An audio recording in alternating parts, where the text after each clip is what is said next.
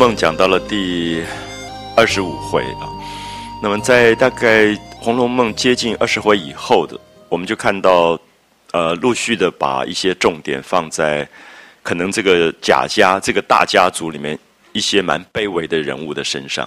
那我所说的卑微，可能包含一个人他存活在一个处境里，他会觉得这个处境好像他永远没有办法有机会改换，所以。可能大家记得前面我们提到了有一个宝玉房里的一个丫头叫红玉，那我们也特别提到说，她可能连接近宝玉去替宝玉倒茶，都会被宝玉身边的比较有身份的丫头去骂。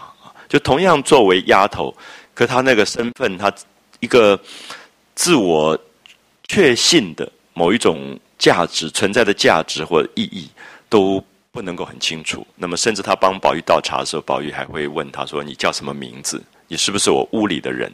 那么，这个都是我们一再强调说，有时候我们在生活的周遭里，我们很难分辨什么叫做卑微。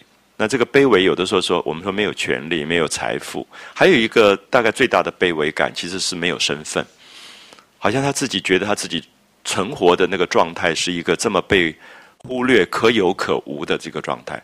所以大概到二十五回，最明显的可以看到这些卑微者的某一种反扑，某一种反扑。那红玉是一个聪明乖巧的丫头，她希望接近宝玉，替宝玉倒茶，被宝玉注意到。同时，她也就眷恋了一个贾家的公子，就是贾云。那贾云当时被负责有一个工作，就是在花园里面种花种草，所以。红玉就觉得有机会可以去接触他。我们在二十四回结尾的时候，大家如果还记得的话，就是红玉在房间里睡觉，就做了一个梦。那这个梦就是他掉了一个手帕，那这个手帕被贾云找到了，所以贾云跑来跟他讲话。那当然是一个梦里面的。等他醒过来的时候，发现根本是一个梦。然后大概也觉得自己作为一个丫头，要去高攀一个贾家的公子的那种。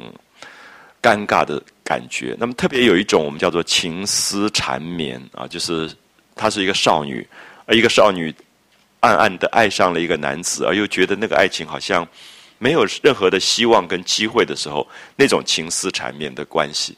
可是有趣的是，我们发现像红玉这样的一个丫头，她对自改变自己身份的一种强烈的愿望，有时候她会受到打击，被大丫头骂，然后受伤。可是有时候他基本上还是很积极，想要去争。那么同时，宝玉也注意到了这个丫头，所以下面在二十五回的开始这一段，一方面讲红玉从梦里面惊醒，发现贾云根本不在身边，是他自己做的一个春梦。那同时，他也就随便洗了一洗头发，洗了一洗手，然后就在那边做劳动的工作，因为她是一个其实等于说做粗活的丫头，就在整理花园的丫头。那么宝玉因为。前一天碰到了这样一个丫头，就觉得哎，怎么她的屋里有一个这么蛮乖巧的，也长得体体面面的丫头，又不知道她叫什么名字，所以宝玉起来也就特别留心。所以这个留心，我们会觉得宝玉这个小男孩啊，十几岁这个小男孩，他对身边的一些人的关心，其实也许我们可以用一个词叫做多情。那这个多情当然有两面的意思，就是他对每一个。存在的生命，他都想照顾到。那如果他照顾不到他自己，因为身边太多丫头，他有时候也没有办法全部都照顾到。可他一旦关心了以后，他就会去找。所以前面第二十五回一开始一段，有一段描绘蛮有趣，就是宝玉起来以后就假装到走廊底下看花，走一走，东张西望。其实他在找红玉，他想：诶，昨天来帮他倒茶那个丫头，到底在哪里？啊，那种他其实不是不完全是暗恋啊，只是觉得诶，有一个人已经被关心到了，那这个人到底现在在做什么？那么这些描绘都非常的活灵活现，等于是二十五回的一个开头。可是我有点希望大家等一下读下去，注意一下二十五回真正的主角，可能是这个小说里不常容易看到的一个人物，就是马道婆。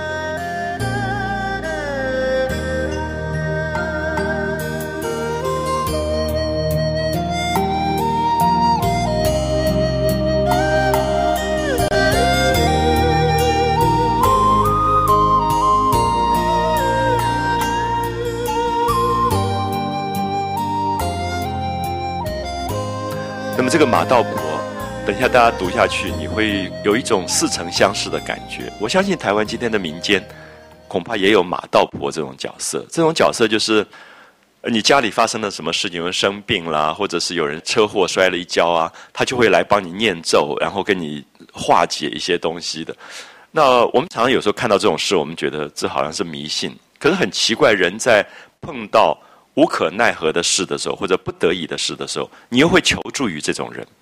所以这一类的角色在民间其实一直扮演非常重要的角色。比如说党基就是啊，道婆啊，党基啊，道士，就是他来帮你做法。有时候你到庙里去请一个符，你看到很多人开车车子上也挂一个符的，大概都是这一类。然后作者很有趣，就写出了这一类的人在整个富贵人家里面一种依赖的生存关系。那我说依赖的生存关系，大家都觉得这些人在靠着富贵人家。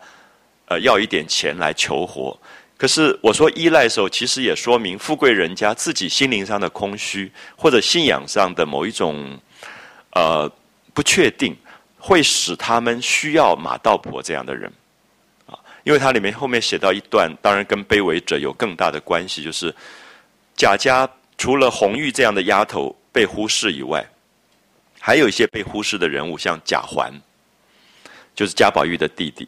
那这个小男孩，因为母亲是一个丫头出身的妾，所以从来就觉得有点直不起腰杆的感觉。我们前面也看到贾环出现过，那连跟丫头赌钱赌输了都会闹的那种，就是过去的所谓的主人啊，或者是富贵人家的公子是出手很大方的。可贾环因为他母亲的关系，大概一方面身上也没有钱，另外一方面就是一个。非常卑微的角色，他觉得自己很卑微，觉得大家都看不起他。那第二十五回，你特别注意，这个贾环是被描写到最最精彩的部分。那那个精彩是王夫人是宝玉的亲妈妈，等于是原配，那么也是在这个贾家有身份的一个贵妇人。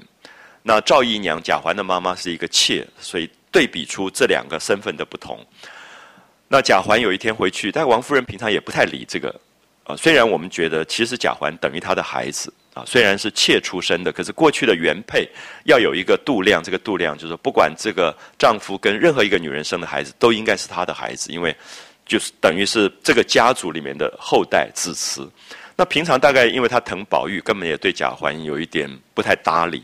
那么这一天宝玉不在，贾环回来了。讲完回来以后，王夫人大概就特别觉得想疼一下他，然后就说：“哎，你来帮我抄一抄那个金刚咒啊！”就是王夫人是很信佛的人，就抄一抄金刚咒。那抄金刚咒当然是等于做功德，也可以去捧诵。那有一点觉得王夫人这天好像看得起贾环，就让贾环上炕，然后就写金刚咒。可这里我们看到一个很有趣的问题，就是长期在卑微的处境里的人，一旦被宠爱以后。他会不晓得怎么办，所以贾环就上了那个炕，然后就一下说：“哎，帮我添油灯，一下帮我打扇子。”就是，他就觉得很得意，因为他被重视了。然后弄得旁边丫头都很讨厌他，大家觉得这个人干嘛？今天整天就指使这个指使那个。我不知道大家了不了解，作者在这里写这种人物写的非常有趣。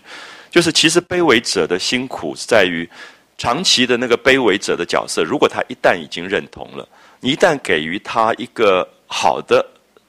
环境跟身份的时候，他一下无法自处，他就会我们讲吃相难看啊，或者是说上不了台盘。民间有时候也讲这一类的话，就是你特别去抬举他，可是他已经没有那个尊贵的身份了。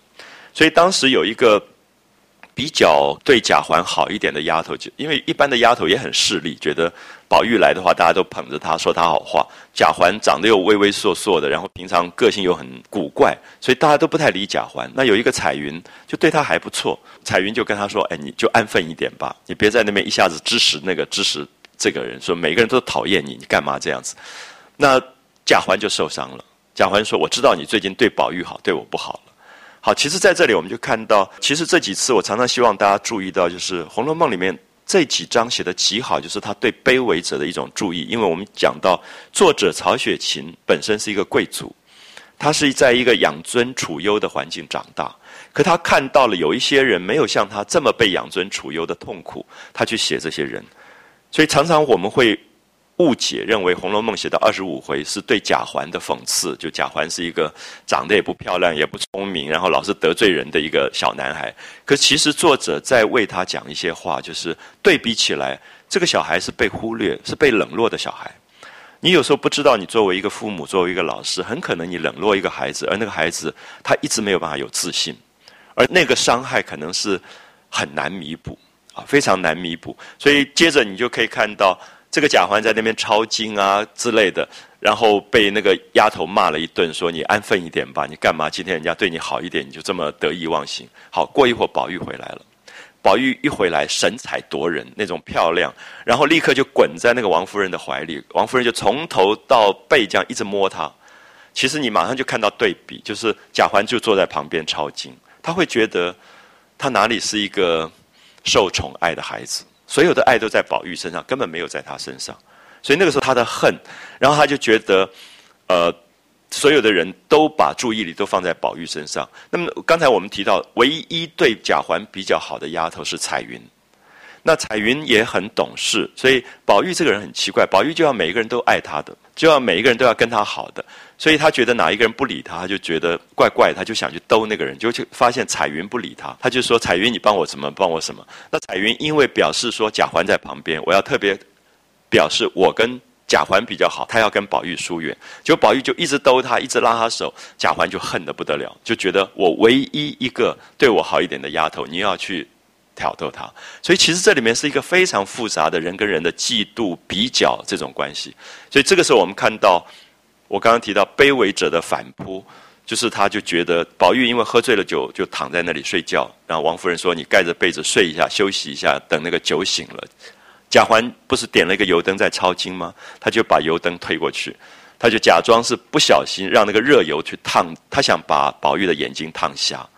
那其实看到这种地方很耸动，你会感觉到卑微者没有被安抚的心会变成报复，变成很大的包袱。其实作者在写个人，有时候我们也可以从这个个人看到一个社会。就一个社会里面，当他有一些东西差距太大的时候，你就要注意到那个反扑性。啊，比如说我们看到俄国的革命，我们看到中国一九四九年左右的革命，其实都是在不管怎么样，他政治上利用一个卑微者反扑的。一个方式去使社会发生了一个巨大的变化。可是这里面你可以看得到，才十几岁的贾环，他心里面是有恨的，而那个恨是所有的爱都在宝玉身上的时候，他那个被冷落的状况。而且我们注意一下，卑微者的反扑常常有高度的毁灭性。那个毁灭性就是他不计后果，就是我就做了这件事情，我毁掉你，我可能也毁掉我自己。可是他就用毁灭性的方法。所以看到这里，我其实觉得。一直希望所有的朋友在读《红楼梦》的时候注意一下。我觉得作者其实是在用一个非常宽容的角度看这个东西，因为作者刚才提到他是在养尊处优的环境长大，他就是宝玉。可是宝玉如果能够看到贾环的痛苦，这是了不起的一件事，因为他知道这个庶出的一个妾生出来，在这个家族里面一直没有一个。被认可的身份的这样的孩子，他的卑微，所以他才会这么仔细去写他心里面的恨，跟他为什么要去推这个油灯跟包袱。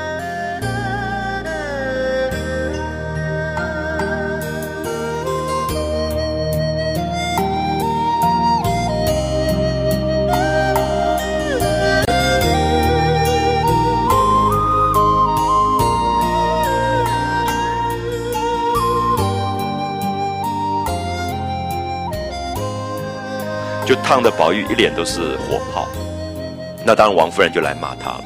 那王夫人骂他的时候，你看到王熙凤立刻就去三脚两脚爬到炕上，就帮宝玉处理事情。曹雪芹的写作，文学写作的精彩在于每一个人的反应。就是王夫人是一个平常就念佛的人，发生事情不知道怎么办，就在骂那个贾环说：“你真是上不了台盘，好不容易对你好一点，你就做了这样一个事。”可他没有觉得他是恶意，他觉得他是不小心。失手把油灯打了，因为没有人心里面会觉得一个小孩才十二三岁会去害另外一个人，而且这么狠。可是事实上，这个东西当然存在。那王熙凤赶快就爬上炕，就帮忙去把宝玉弄好，然后就叫医生来敷药之类。那宝玉的个性就是立刻说：“等一下跟贾母说，是我自己烫到的，因为他不要惹事。”就是宝玉永远是息事宁人，他觉得如果这个奖是贾环又不得了了，那贾环跟他的妈妈又要挨骂，所以他说等一下就说是我烫的，我自己失手烫了。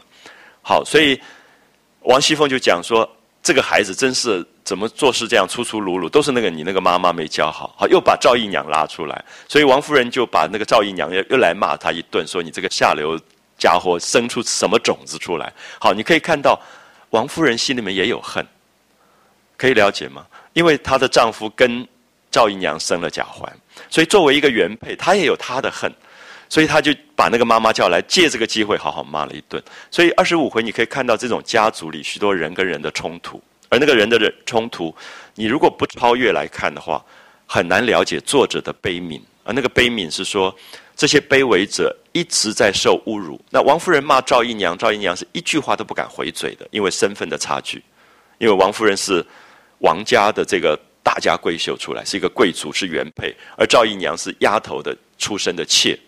那么这里面当然都在讲封建里面，你根本没有一句回嘴的余地。好，所以这个时候马道婆来了，马道婆来了，贾母就说：“你看这个宝玉脸上烫了。”然后这个马道婆就看了以后，就用手画画画了一大堆东西，然后念咒，然后说：“好了，没事了。”这样。就对着宝玉的脸这样画一画，其实那一段描写很好玩，就是大家会觉得，怎么贾家这么样一个知识分子的家庭，怎么会相信这种东西？可是你注意一下，你在台湾身边，你常常会发现马道婆一定在的。就是常常在一些人无可奈何的时候，马道婆就出现了啊，他就会不，你也不知道他念些什么，也搞不清楚他在画什么，可是大家就觉得安心了。然后马道婆就就跟贾母说：“你知道为什么宝玉会被烫伤吗？”他说：“有钱的人家的小孩啊，从出生开始，就旁边就有很多的鬼，随时要绊他一下，害他一下，所以有钱人家的小孩常常就长不大，就不好养大的意思。所以他说，这种富贵人家如果比较懂事的，他们通常就会在庙里去供养。”一个油灯，然后就特别去能够去除灾的。好，你可以看到这个马道婆能够存活下来，她是了不起的，因为她知道怎么样，她的庙有香火钱。那贾母当然也不是笨蛋，所以这个马道婆要骗他钱，他要很小心。他就举例说啊，最近有一个什么什么王啊，比如说我们现在哪一个部长，那么他们家里面最近常常上这个媒体杂志，所以他们要去。供养一些什么东西去除除灾，所以他供的是四十八斤的油一个月，然后灯草是多少钱这样子，然后看看贾母没有反应，他说哦，那另外又有一个什么处长，他们家里发生了什么事，所以他们是二十八斤的油，然后多少灯草这样，他就一直在试探，讲到什么时候贾母会觉得，哎，这个钱也就出了吧，反正为了宝玉能够除灾，不管他信或不信，至少安心嘛，所以他就拿到那一笔钱。好，所以我们等一下就会看到。其实马道婆是这样一个社会里面压在最底层的人，可他们聪明的不得了，他完全知道怎么样从每一个人身上弄出，弄出一点可以养活他的这些这些钱出来。然后他又看贾母还没有讲话，说：“呃，如果是晚辈给长辈去烧这个油灯，那钱要多一点，供养的多一点。那如果你是祖母为孙子的话，不要太多，太多的话反而不好，因为他会折寿。所以意思就是说。”你现在可以满意了，所以你只要出一点点，所以后来就出个七斤五斤就好了。好，所以我们可以看到，等一下看到这种语言的聪明，就是其实庙宇文化很少人好好去做研究啊。就是他在整个的民间扮演的角色，一直到今天，他可能跟政治之间微妙的关系，跟经济之间微妙的关系，你都觉得你不仔细去想的时候搞不清楚，可它中间千丝万缕的关联。就是有时候我们偶然报上会爆出一点点我们的社会里面庙宇啊，或者民间信仰跟某些政治人物的关系，我想大家都报上看的很多。可是那个就是马道婆的东西，就是它一直会存在的，而它一直有能力存在。不管你用什么方法去，可能要揭发它内部的组织啊，或者它的神秘性啊，或者它的一些非法的东西，可它一直会存在。它存在的原因是因为所有的社会里面缺乏一个正面信仰。啊，缺乏正面信仰的时候，他就会把所有对生活里的灾难的不安寄托在这种事情的求助上。所以我觉得二十五回，大家等一下注意一下，写的最好的角色是马道婆，啊，就是活灵活现的一个民间的这种庙宇里面出来的人。然后你会觉得哇，真是呼之欲出，因为你在台湾，你其实看到过这样的人。那他可能可能是不管是基督教、佛教任何一个庙宇，可他就是。有这样的一个能力，可以弄到很大的资源，社会资源。所以过去也有学生，他们比如说在社会学上面做一些论文，就探探讨到台湾很大的民间资源是到庙宇去，或者是到教会，就是它可能比政治的这个现金资源，或者是说，特别是比如说支持文化的东西，其实庙宇的信仰的这个资源是更大的。就在国外，呃，文艺复兴以后，西方大部分的民间资源会变成去。呃，从事慈善的事业，或者是说一些文化的推动，所以，比如他们的表演团体啊，或者是画家这种，很大是民间的这个资源。可是我看到那篇社会学的论文，就说台湾的资源大部分是到了庙宇，跟到教会。那这个是蛮特殊的现象，也说明这个社会里面的一个信仰会比较寄托在这一类的事情上。那当然，如果说这个团体跟组织，它运用这个钱运用的很好。啊，我们最近也看到，比如说嘉义过去有一个团体，他运用这个钱运用的很好，去造桥啊什么。可是你看到那个精神性的人一走以后，马上就出问题，因为那个钱很大，那个钱是非常大的。有时候你听到那个数字会吓一跳，就是那个资源是这么大的，而这批资源不管在南部、在台北、在东部都有，都在运用。然后这个是完全是可以是一个私下团体在操作运作的一一笔资金。那所以我就希望大家了解到马道婆这个角色，在作者里面写他的时候也写得很有趣。这样当然作者也知道他们这种贵族家庭少不了这样的一个人，因为对你自己拥有的财富跟权力不安的时候，你就会供养这样的人。就可是如果你觉得权力财富所获得是一个合理的状态，其实他比较不那么需要。就西方的文艺复兴以后，慢慢这一类的东西少掉了。就是大家知道，西方的文艺复兴以前中世纪，他也卖赎罪券嘛，就是你做了什么坏事，你就来买一张券就好了，而这个券是按照罪的大小，按照你的你的国民所得来配置的，就是你是有钱人跟你是穷人，你你付的钱是不一样，是等差的啊。那可是到了文艺复兴以后，因为有正面信仰出来，所以这个赎罪券的制度慢慢就消失了。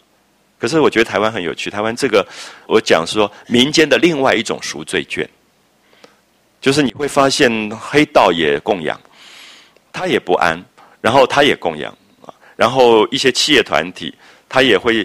很大笔很大笔的钱就捐出，捐出去好像觉得心安了，所以这里面其实是蛮值得探讨的一个问题，就像马道婆这一类角色。因为马道婆写的最好最好的时候，他到贾母那边不是弄到钱了吗？他说：“你爱你的孙子，你如果爱宝玉，那你就供养多少多少钱在庙里面。”他就拿到了那笔钱。贾母说：“好，你按月就来支领这一笔钱，拿到这个钱。”然后他到各房都去弄一点东西，每一个人都说：“哎，你也帮我供养一个什么？”因为每一个人都有不安。每个人都会要供养，所以每个人都拿到钱。最后，他去了一个人家里，赵姨娘。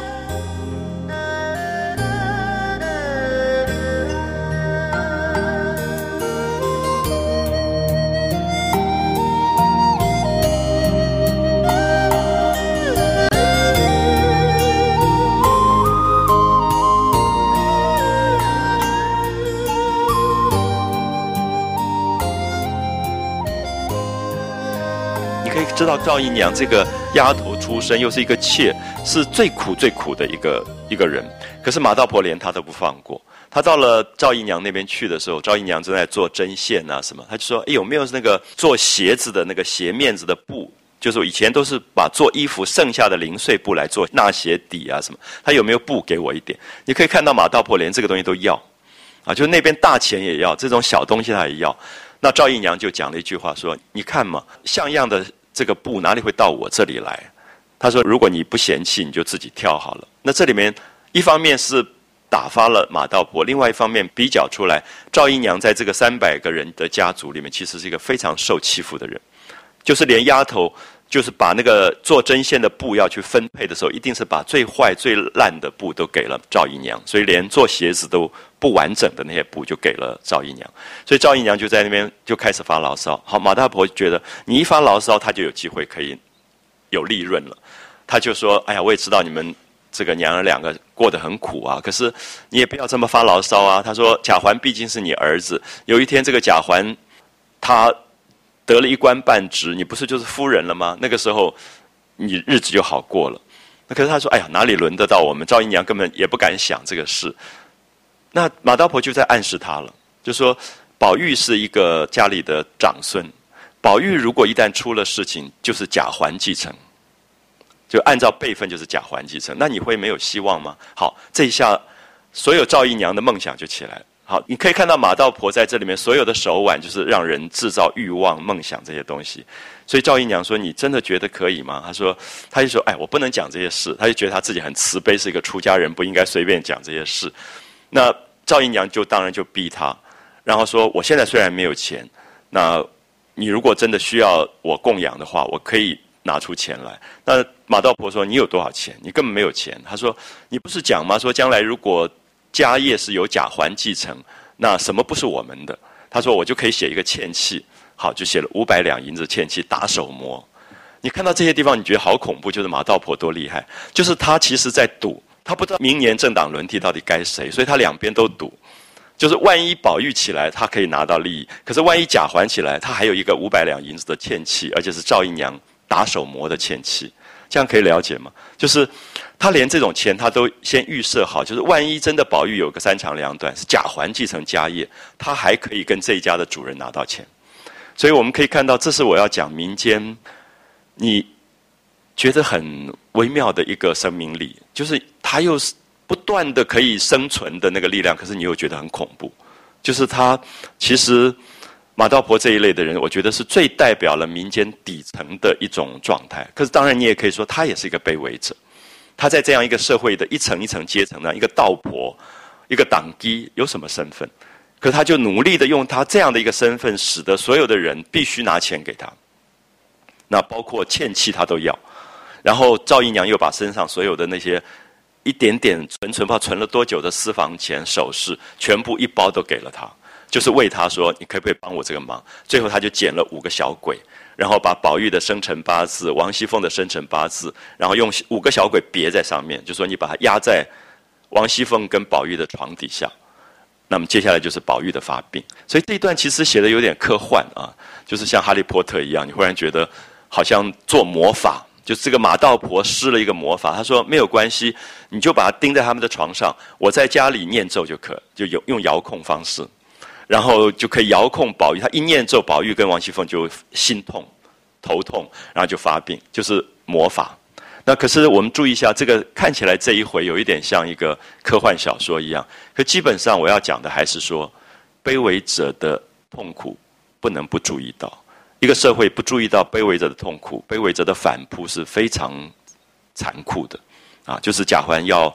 推油灯去烫瞎宝玉的眼睛，或者赵姨娘邀请马道婆去捡那个小鬼纸人，然后去做魔法，都是报复。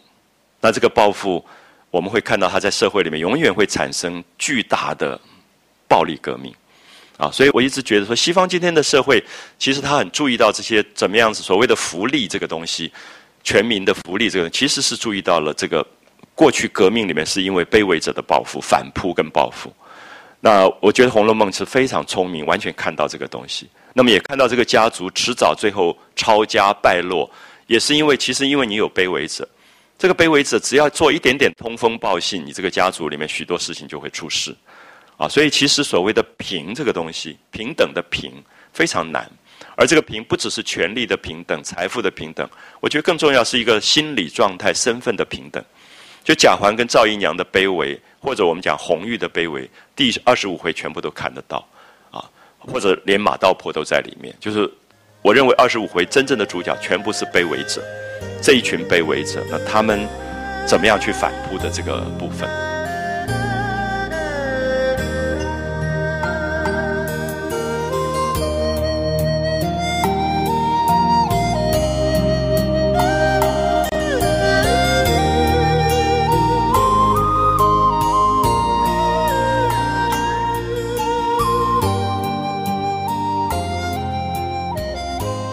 下面我们回到文本啊，我就想一段一段，呃，带着大家读，然后我们看一下他怎么样去使我们进入到这个精彩的这个事件啊。前面一段是二十四回的结尾啊，就是讲到这个丫头红玉，因为在做梦，所以心神恍惚，情思缠绵，因为她日有所思，夜有所梦，就梦到她爱的贾云。那么看到贾云要拉她，那她在梦里面害羞，就回身一跑。然后就被门槛绊了一跤，就吓醒过来。结果是一个梦啊，所以你会觉得红玉的梦很凄凉，因为梦里面这么温暖，有一个男人要拉她，然后她还会害羞还要跑。那可是，在现实当中，这个男人根本没有出现过啊，所以其实在讲这个幻想者这个少女的春梦的一种悲凉。那知道是梦，所以就翻来覆去一夜无眠啊，一个晚上也睡不好。到了第二天早上起来，那就有几个丫头找他去打扫房子、打扫地、那提洗脸水。好，你可以看到红玉做的工作就是比较重劳动的工作。所以在宝玉旁边倒茶的丫头、做针线的丫头，都算是比较身份高贵的丫头。那宝玉不认识的丫头是在外面根本进不了房的，就在外面擦地的、倒洗脸水的啊，这种丫头。所以红玉也不梳洗。在镜子里面胡乱挽了一挽头发啊，就是因为有心事。就一个女孩子有心事的时候，她也不想打扮了啊，就随便挽了一挽头发，洗了一洗手，那腰里面束了一条汗巾子，汗巾子就有点代替裤带的那个意思啊，那就来打扫房屋了。那下面就写到宝玉，宝玉因为昨天见到了红玉，也就留了心，可是他有一点害怕，觉得直接点名说他要用红玉来使唤，又怕。旁边的这些袭人呢，会寒心，因为宝玉很小心，就是旁边袭人、晴雯都是跟他很好的丫头。那你今天忽然看到有另外一个丫头看中他，你要用他而不用身边的人的时候，这种比较性就会痛苦。所以宝玉其实是非常温暖的一个小孩子啊，他总是照顾到每个人心里，所以他有一点喜欢红玉，可是又不好意思，因为怕袭人他们心里面觉得啊，有的新的丫头就不要他们了，所以怕他们寒心。那么第二，他也怕说红玉才见了一次面，也不知道红玉什么样个性的人，万一是一个难缠的丫头，那么点名了他到身边来使唤，万一出事也很麻烦。这个时候，宝玉又是那种会说 yes 不会说 no 的那个人，就是他不太会跟人家说拒绝的。那这个时候就会麻烦，所以他也有一点小心，所以他就在这个呃早上起来以后就闷闷的，也不梳洗。啊，所以两个人都没有梳头洗脸，就在那边都有心事。那坐着出了一下神，那一下子到了窗子前面，隔着纱屉子。纱屉子是古代的纱窗啊，古代的纱窗是钉在一个窗户上面凸出来的一个木头的格子上的，所以有点像一个抽屉的一个形状凸出来的，所以上面蒙了纱。啊，我们现在纱窗很多是尼龙的或金属丝的，古代当然就是纺织品的丝。啊，就细纱的做纱窗，它功能是一样，就是防止蚊虫啊进到房屋里面来，所以它就隔着纱屉子，就隔着纱窗在向外面看，那就看到好几个丫头在那边扫地，那都化妆的很漂亮，擦脂抹粉，针花插柳的，那可是看不到昨天那一个，就是看不到红玉，他就在找红玉，宝玉就踏了鞋啊，我们讲了好几次，踏这个字是鞋后跟没有穿起来，踩在。脚下把鞋子当拖鞋穿的一个动词踏啊，就踏了鞋，然后晃出了房门，那假装着看花，这边瞧一瞧，那边望一望，那一抬头看到西南角上游廊底下，游廊就是房间外面的那个走廊的部分，栏杆上好像有一个人靠在那里，可是刚好这个人就被一盆海棠花挡住了，有一株海棠花挡住，所以这种形容不知道大家会不会觉得很有趣，就是。宝玉那种十几岁的男孩子，想要找一个一个长得漂亮的丫头，一个红玉，找来找去找不到，后来就看到有一个女孩坐那边，不晓是不是，可是刚好有一株花遮住了，就是他其实是非常画面的描写，而那个花刚好挡住，也形容的很好啊，就让你觉得那个宝玉特别要找的那个心情，特别焦急的心情。那因为花遮着，所以看不真切，他又转了一步，仔细一看。可不是昨天那个丫头在那里出神啊，真的是红玉。然后一个人坐在那边发呆，那他想迎上前去跟他讲话，又有一点觉得不好。那忽然正在想着的时候，看见碧痕，就是另外一个丫头来催他说去洗脸，他就只好进房去了，不在话下。好，所以我们在这里看到这一段是写宝玉跟红玉的一段。那红玉因为在那边发呆，红玉其实并不是喜欢宝玉。红玉只是想接近宝玉而改变他的身份，他真正喜欢是贾云。那他就听到袭人招手叫他过去，那他就往前走了。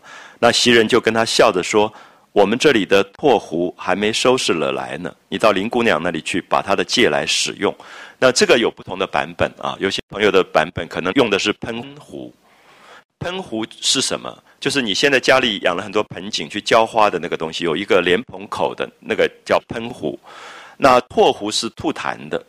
那一般现在认为这个地方不应该是唾壶，而是喷壶，因为它可能要浇花用的东西。因为唾壶不应该这个宝玉房里没有，因为过去的房间里大概每一个茶几旁边都有一个痰盆。拓壶，所以拓壶很多，所以很多人认为这个地方讲的应该是喷壶，就是浇花，特别要浇花用。所以他们的喷壶还没有来，所以就叫红玉说：“你到林姑娘林黛玉那边去借他们的来用。”所以红玉就答应了，就走出来，就往潇湘馆去。他从怡红院往潇湘馆去，就会经过翠烟桥。翠烟桥是因为这个桥旁边种的都是柳树，柳树因为所有的柳条。绿的时候像一片烟一样啊，所以我们都通常就讲翠烟啊。过去也不太知道为什么柳叫翠烟。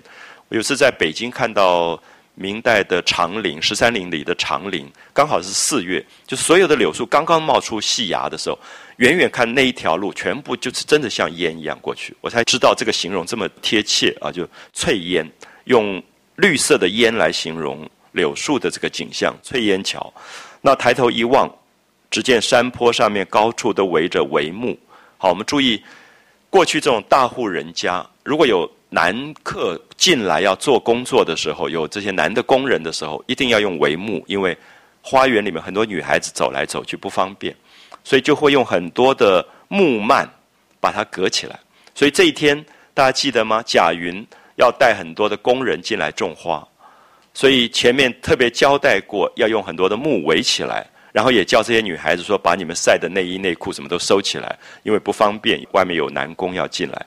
所以小红这个红玉就想到这件事，因为她喜欢贾云，她知道贾云带了人进来种花，所以她经过那个帷幕的时候，就想起来说今天有工匠在里头种树，所以转身一望。他就特别在那边看一看，因为通常女孩子经过帷幕就赶快走过去了嘛，你就不要看。他等于就是踮起脚尖就在那边看，因为他知道贾云在里面。好，就转身一望，只见那边远远一簇人在那里掘土，啊，就在种树，在挖土。那贾云正坐在山子石上，就贾云是一个监工，所以他自己不需要动手，他坐在一块石头上，就在指挥要大家怎么去挖，怎么去。啊，种树。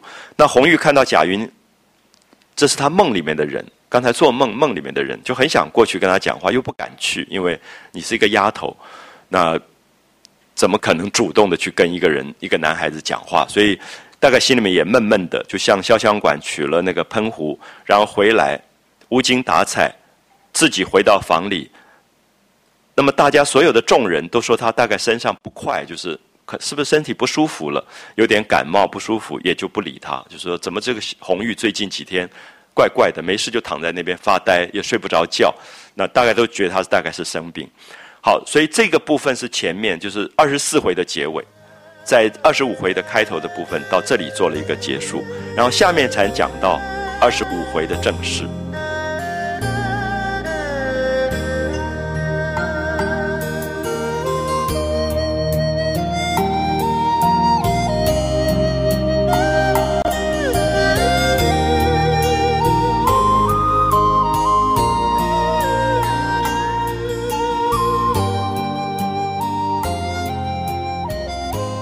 说第二天是王子腾的夫人的寿诞啊，王子腾就是王夫人家的这个娘家的人，都是大贵族，他们过生日，所以就打发人请贾母、王夫人过去。那王夫人说贾母她不去，所以自己也就不去了，因为王夫人是贾母的儿媳妇啊，所以基本上就常常会要照顾她的，觉得。婆婆不去，所以她也就不方便去。可是这里面大概看到这些贵族家庭，三天两头都是这家过生日，那家什么事情，就是借一个机会就看戏啊、打牌啊，就是吃喝玩乐的这些事情。然后薛姨妈、凤姐，还有贾家的三个姐妹，就是迎春、探春、惜春、宝钗、宝玉，他们都去了啊，这一批人都去了。所以那一天很碰巧，王夫人没有去，所以。宝玉不在身边，所以大概因为他最爱的儿子宝玉不在身边，所以贾环来了以后，他有机会对贾环好一点，所以就引发出二十五回的这个事情。好，刚好王夫人看到贾环下了学啊，我们特别讲到这是贾环不是他的亲生儿子，可是，在名分上，他当然要照顾这个儿子啊，因为他是原配啊，所以他看到贾环下了课，就命他说：“哎，你来抄个金刚咒捧诵。”那么这里大家应该注意到，他王夫人的身份要一个孩子去抄金刚颂，当然是照顾他，也看得起他，因为抄佛经这件事情也是一个慎重的事，就觉得贾环还不错。就让贾环来做这个事，抄那个金刚咒来捧诵。好，贾环就在王夫人炕上坐着，然后命令人来点灯烛，因为他要抄经了，所以点蜡烛、点灯，拿枪做事的抄写。啊，注意拿枪做事，就是我刚刚说，卑微者一旦被重视的时候，不晓得怎么办呢？好，所以当然我们在这里会觉得有一种悲哀，就是一个社会里面，他长期的受冷落，他忽然。被重视了，他就有一点不知道，不知道天高地厚了啊！所以这里面当然也在写贾环这样的角色，长期以来那个卑微，忽然变成不平衡，就拿枪做事的。那一下子叫彩霞说倒杯茶来，一下子又叫玉川说捡捡蜡花，就是我们在蜡烛上有一个烛心。那这个烛芯，古代都要剪一剪，以后那个火就会比较旺、比较亮。所以有时候你你在写字、看书，觉得蜡烛不够亮的时候，就会命令丫头啊什么，就把那个蜡花剪一下，把蜡烛头剪一下。那一下又说金川，你挡了我的灯影了。好，你可以看到这些描绘都在说明这个贾环没有好好在抄经，在那边拼命的假借王夫人宠爱他，他就开始骂丫头了，说你怎么样不对，你怎么样不对，就开骂这些丫头。那么这些丫头们平常。本来就讨厌他啊，素日厌恶他，所以本来就讨厌贾环，都不爱搭理，觉得你是个什么东西，还来命令我们，就不太理他。那当然，我们也说，因为这种大家族里，丫头其实非常势利啊，他们很清楚谁是有权利的，谁是没有权利的，所以也都欺负那个贾环。那只有彩霞她比较好啊，就是对这个贾环比较好，他就递了茶给他。那看到王夫人跟别人说话。就王夫人不在身边的时候，这个彩霞就悄悄的跟贾环说：“你安分些吧，啊，你何苦讨这个厌那个厌的？就说你干嘛个性这个样子？就是今天好不容易叫你抄经，你就好好抄就好了。你也对人好一点。你一下骂这个丫头，一下要那个丫头做什么？那人家本来就讨厌你，啊就说你干嘛要惹人家讨厌？好，你看到贾环的反应，就是我刚刚提到说，有时候你在教书，你不太知道说，诶，为什么有一个孩子老是。用负面东西在看世界，可能你长期没有注意他，没有关注他。你即使关注他，他还是负面的。所以这个贾环就说：“我知道你别哄我，我知道你现在跟宝玉好，就不搭理我了。我也看出来了。好，你有没有发现他永远有一个敌人是宝玉？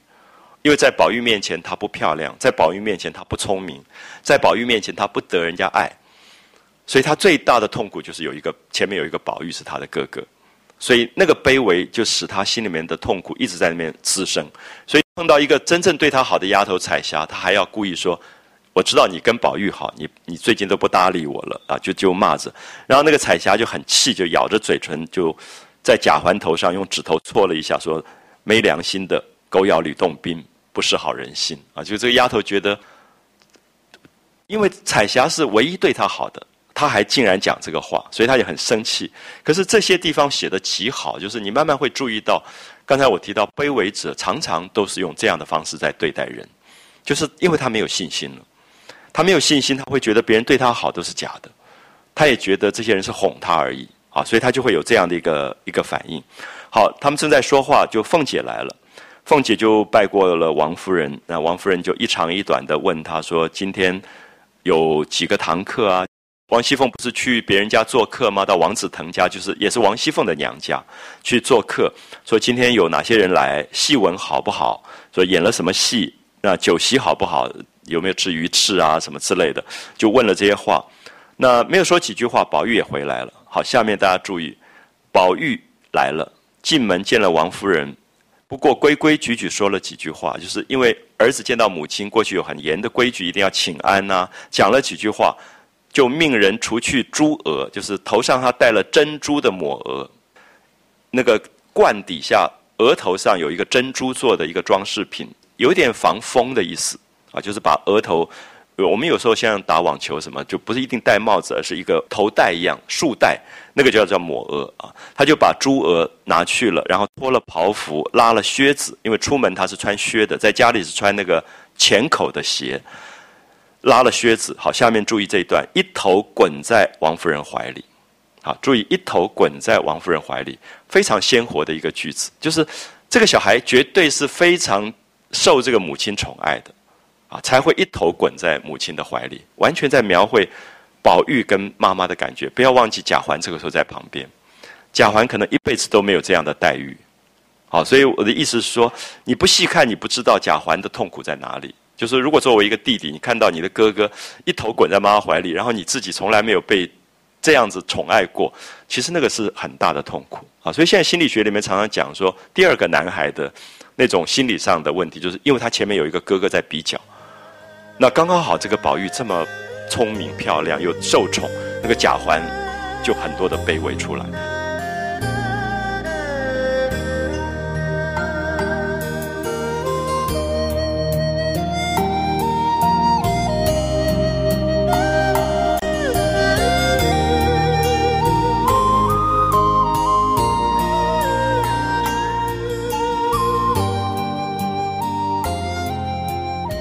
好，我们看到下面的描绘，就一头滚在王夫人怀里，王夫人便用手满身满脸去摩挲抚弄他啊，满身满脸，好像我们在家里玩那个宠物一样，因为你就是疼他爱他，然后就从头到身上就一直摸，啊，满身满脸去抚摸摸挲他。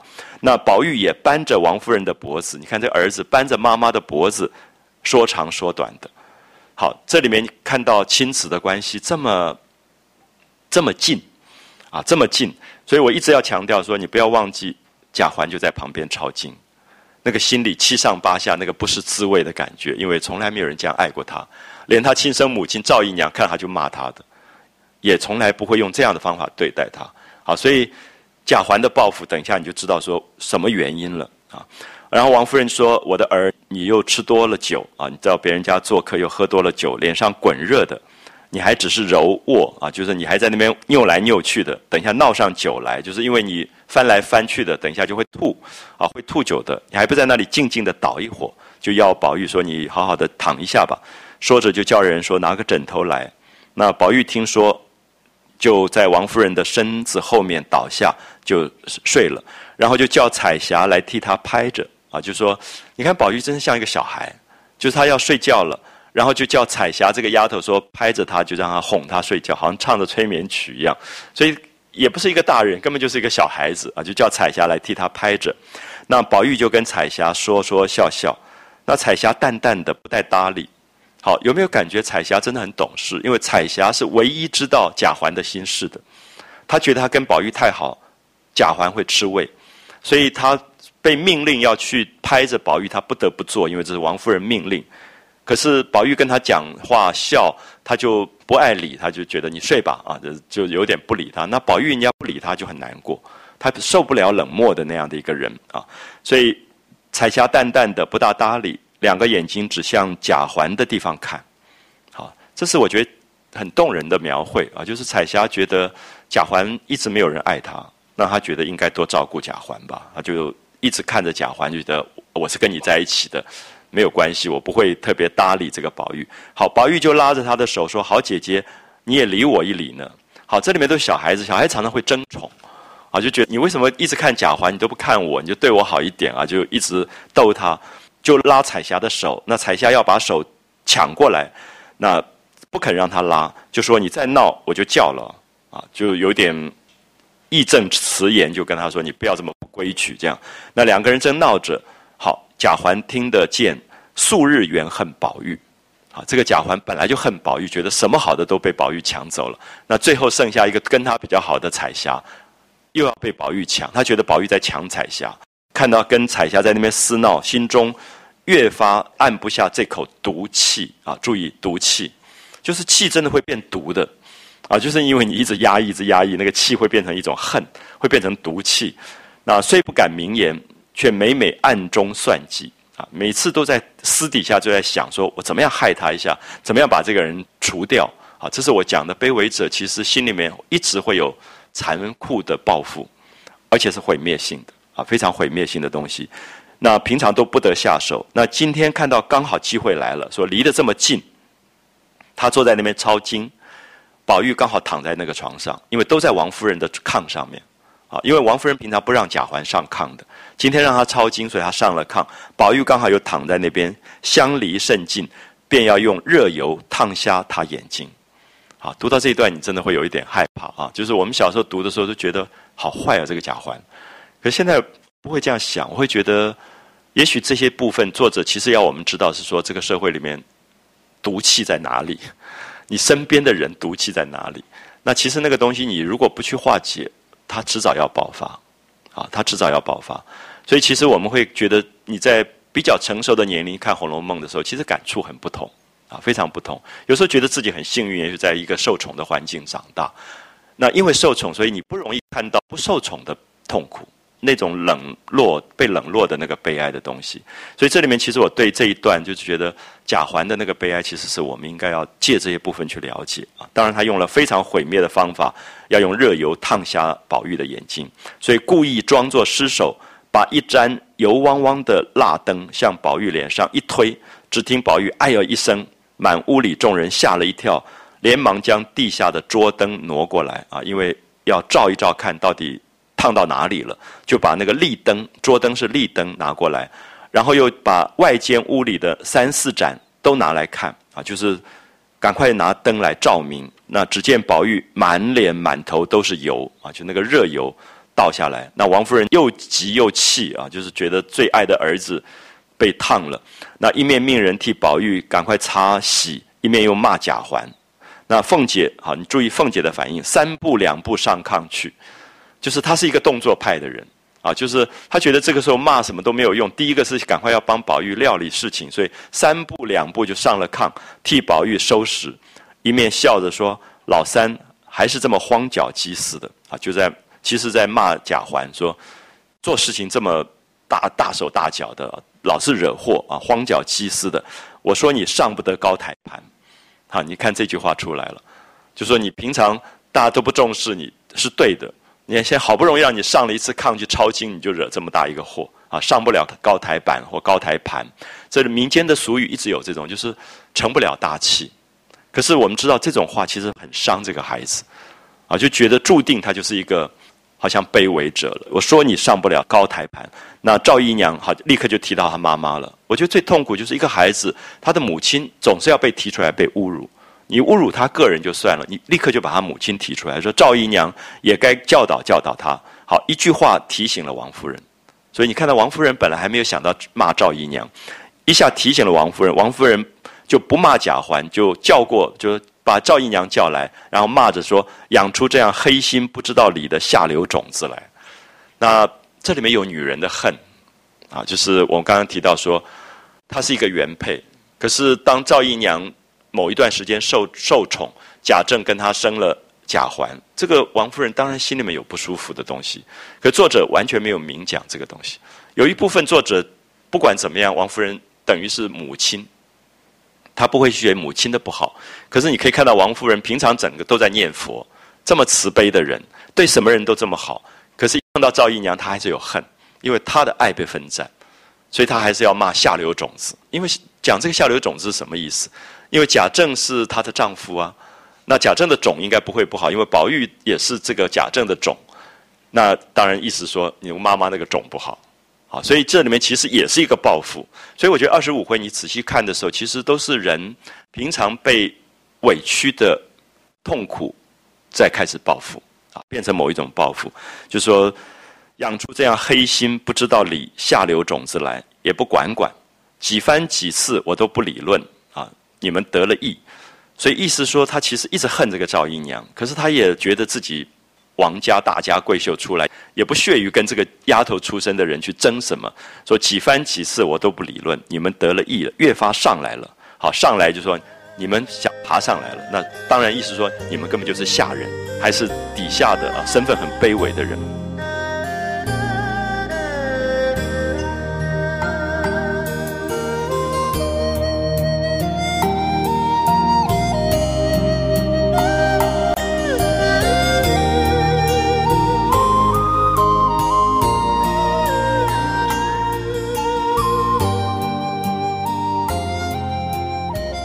那赵姨娘素日虽然也常怀嫉妒之心，不喜欢凤姐、宝玉两个，可是不敢露出来啊，因为她出身太卑微的，她也知道她没有权利，她斗不起这些人，所以只好忍气吞声啊，而且还要替宝玉去收拾。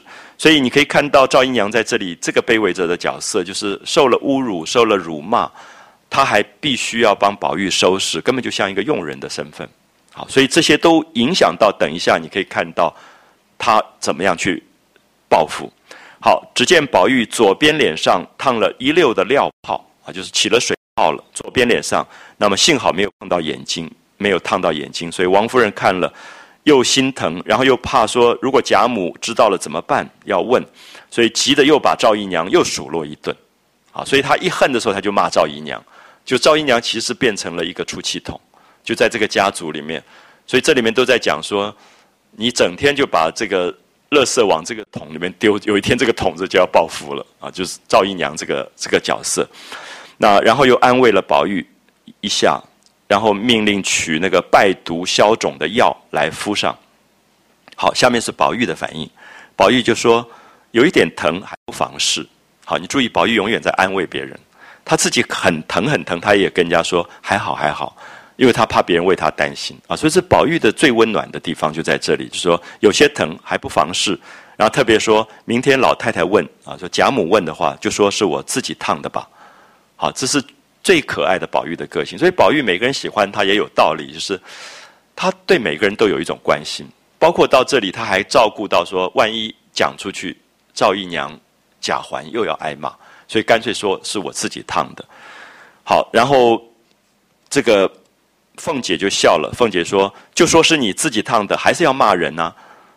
只是要骂丫头，就说你为什么让她会烫到自己？那你旁边这些人在干嘛？因为宝玉身边这么多丫头，就是要好好看着的。为什么不小心看着，叫你烫了？横竖有一场气生的。那明天凭你怎么说去吧。”就凤姐就说：“不管你怎么去说了。”好，王夫人就命令人好生送回去，回到房里休息。那袭人他们看到也都慌了。那林黛玉看到宝玉出了一天的门，因为宝玉不是出去做客吗？到王子腾家去吃酒看戏，所以这个林黛玉都闷闷的，因为宝玉不在啊，就没有一个可以说话的人。到了晚上，打发人来问了两三遍，那说宝玉回来了没有？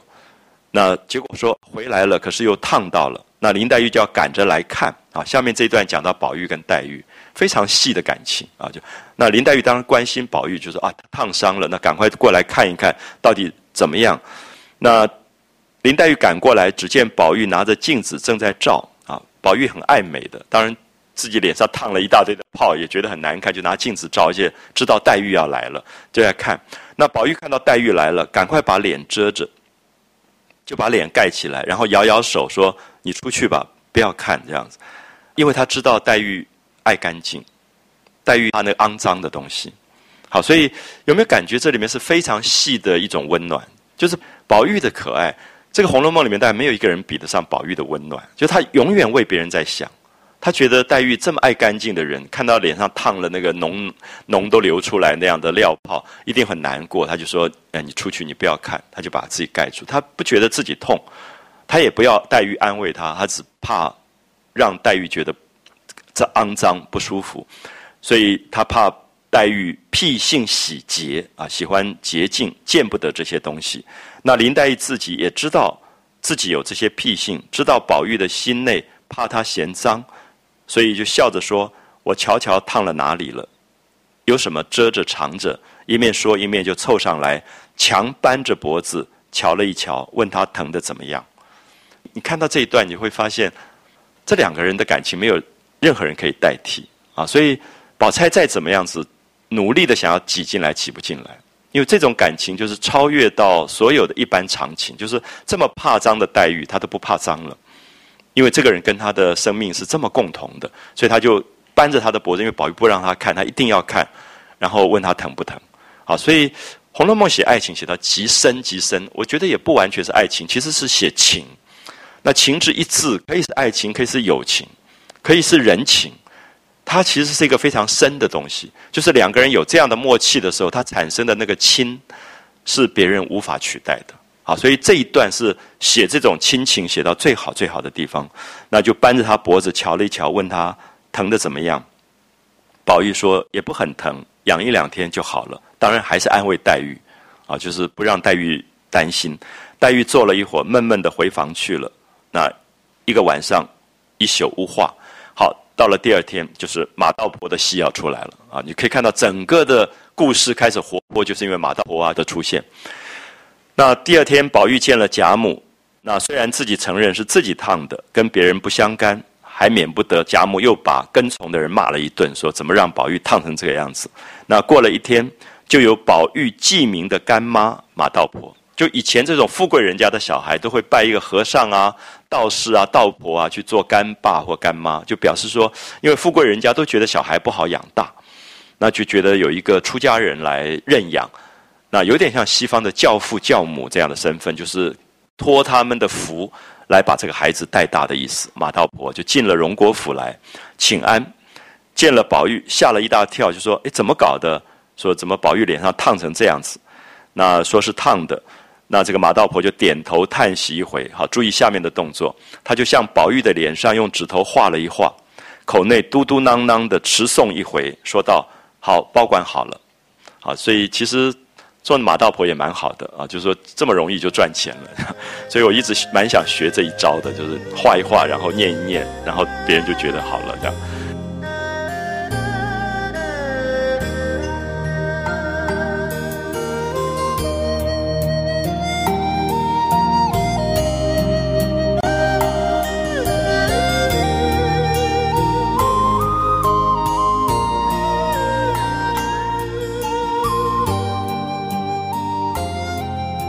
家知道马道婆这种人就是按月去贾家领钱的，就是他们有供养的钱啊，所以他整个的庙啊香火都是从这边支领的，所以他就讲说不过是一时非灾啊，说没有什么重要，又跟贾母说祖宗老菩萨，他你知道佛经啊经典里面说佛法的厉害，就是王公倾向人家的子弟啊，就是荣国府是王公倾向的子弟。只一生下来，暗里便有许多的促卡鬼，就很多小鬼就跟着，就捣蛋鬼的意思啊，就跟着。那得空就拧他一下，掐他一下。那吃饭的时候打他一下的饭碗，或者走路的时候推他一跤。所以那些大家子孙常常有长不大的。那这个一讲，贾母就吓死了，对不对？就说这种王公贵族的家庭的小孩子很难养大的，因为太娇养。其实当然我们知道，过去因为富贵人家太宠小孩。所以你那种穷人家小孩子满地乱打滚，他其实免疫力很强，他当然就长得很壮也很好。所以后来有些富贵人家，我不知道大家有没有知道，他们有一种习惯，就给小孩取一个很难听的名字，就是什么狗儿啊、猫啊什么，表示说比较好养大。因为就发现怎么好像农村的小孩都长得好好的，那富贵人家动不动就生病，其实是因为他免疫力没有了。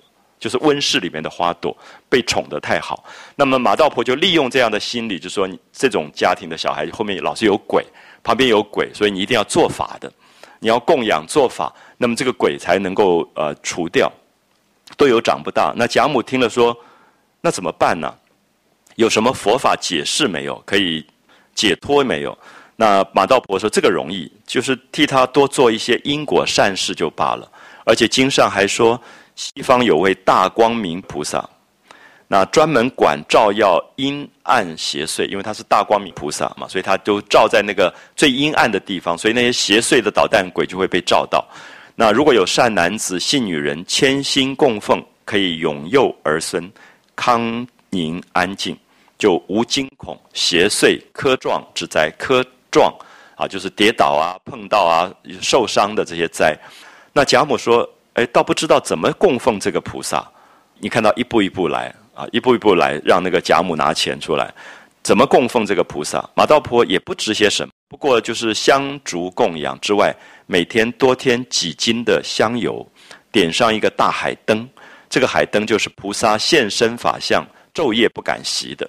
就是我们前面讲过海灯啊，就在庙里面有一个很大很大的一个点油的灯，那是人家供养的。那这个灯就代表这个菩萨的化身，所以你这个灯二十四小时不停，就表示这个菩萨一直在那边照着你的小孩，所以你的小孩就受到了这个保佑。好，所以听起来也蛮合理。贾母就说啊，那一天一夜要多少油啊？明白告诉我，我也好做这件功德啊。就是你看到有机会了，对不对？贾母已经觉得他愿意出这个钱，可他要问问看，说到底要多少钱？所以这马道婆就很厉害，他就帮你拟几个可能性啊，就是说，呃，也无所谓了，说你不拘啊，就是你要多少随，就是随施主菩萨们随心就好了。那可是他要给一些案例啊，就是过去的案例是怎么样？说他你看好几处的王妃诰命供奉，那像南安郡王啊，就是最高的一等，就是郡王他们家里的太妃，他许的愿心大约一天就是四十八斤油，然后一斤的灯草。然后海灯只比缸略小一些，就是他许了那么大一个愿，所以那个油灯像缸那么大。那好，这个钱也许贾母不会出啊，就是而且不要跟南安郡王比嘛，因为你们不是王啊，那那是一个王爷的身份。那他就说，那就次一等吧，就侯公侯伯子男的侯景田侯，他的太太诰命就太太的意思啊，夫人次一等，他一天是二十四斤。那还有几家有五斤的，有三斤的，一斤的都不拘束。他说就是小家子、穷人家舍不起这些，就是四两半斤，那也要替他们点呐。啊，他也表示说我其实不在意你们拿多少钱，可是你自己觉得呢？你你不是王爷，你不是公侯，可是你也不是穷人家小家庭嘛，所以你可以看到贾母这个时候大概就会选择一个中间的数字，其实是马道婆替他拟好的。所以你可以看到马道婆其实，如果在今天来做这种募款单位的人非常厉害。就他募款的时候，他是有方法的。他先打动你觉得这个事非做不可，然后接下来就说募款的内容大概数目要多少，他先帮你拟出来，从四十八斤一天到什么半斤一天，他就拟出来。那你自己觉得你应该是哪一个等级，你就拿多少钱。那贾母听了以后就点头，然后就正在想。好，贾母正在想的时候，还没有决定到底要拿多少钱。马道婆就说：“还有一件啊，如果是为人父母、尊亲长上，就多舍一些不妨。就说你是为你的爸爸妈妈或者是长辈来许愿的，你就多舍一点。如果像老祖宗，就说贾母今天为了宝玉，就是祖母为了孙子，多舍了倒不好啊，舍太多了不好，因为怕哥进不起，就是会折寿的，会折福的，所以到折了福。”那不当家花花的要舍，大则七斤啊！不当家花花的是他们的俗语，就说行不啷当吧，就说你要舍的话，就是大则七斤，小则五斤，也就是了。好，所以他已经有没有发现越来越缩小范围了？最后就说你在七斤跟五斤里面选一选吧。那贾母就说，既然这样，你就一天五斤吧。啊，我已经批准了，核准了，每个月来打吨关了去。那一天五斤，一个月。一百五十斤，那打吨的意思，批发的意思，说你就整批来领钱，就是这个钱。那我们也不知道这个钱他到底多少钱会拿去真的点那个灯。可是你看到马道婆一下就赚了这么多钱，就是一个月一百五十斤的油钱，还有灯草钱，打吨啊，就是整批关了去，就你可以来收支处来关领。那马道婆就念阿弥陀佛啊，所以你可以看到，我刚刚讲的说这个东西在我们现实社会里面现在也其实蛮常见的。啊，只是我们不仔细的时候，你不知道这一类的营生啊，我还是称它为营生，我并不认为它一定是信仰啊。就是当然你也会觉得这是功德好事，可是它当然也是一个营生，在社会里面它是一种存活的方式啊。这些人的存活的方式，他就念了一声阿弥陀佛，慈悲大菩萨。那贾母就命人来吩咐，以后只要宝玉出门的日子，拿几串钱啊，就是宝玉出门的时候。拿几串钱交给小子们带着，遇到僧道穷苦啊，和尚化缘的道士，还有一些乞丐，就随时施施舍，就把钱撒出去，啊，就是为了宝玉去除灾的，把宝玉身边的这些邪祟能够除掉啊。所以马道婆他们坐了一下，就又往各院各房去逛了。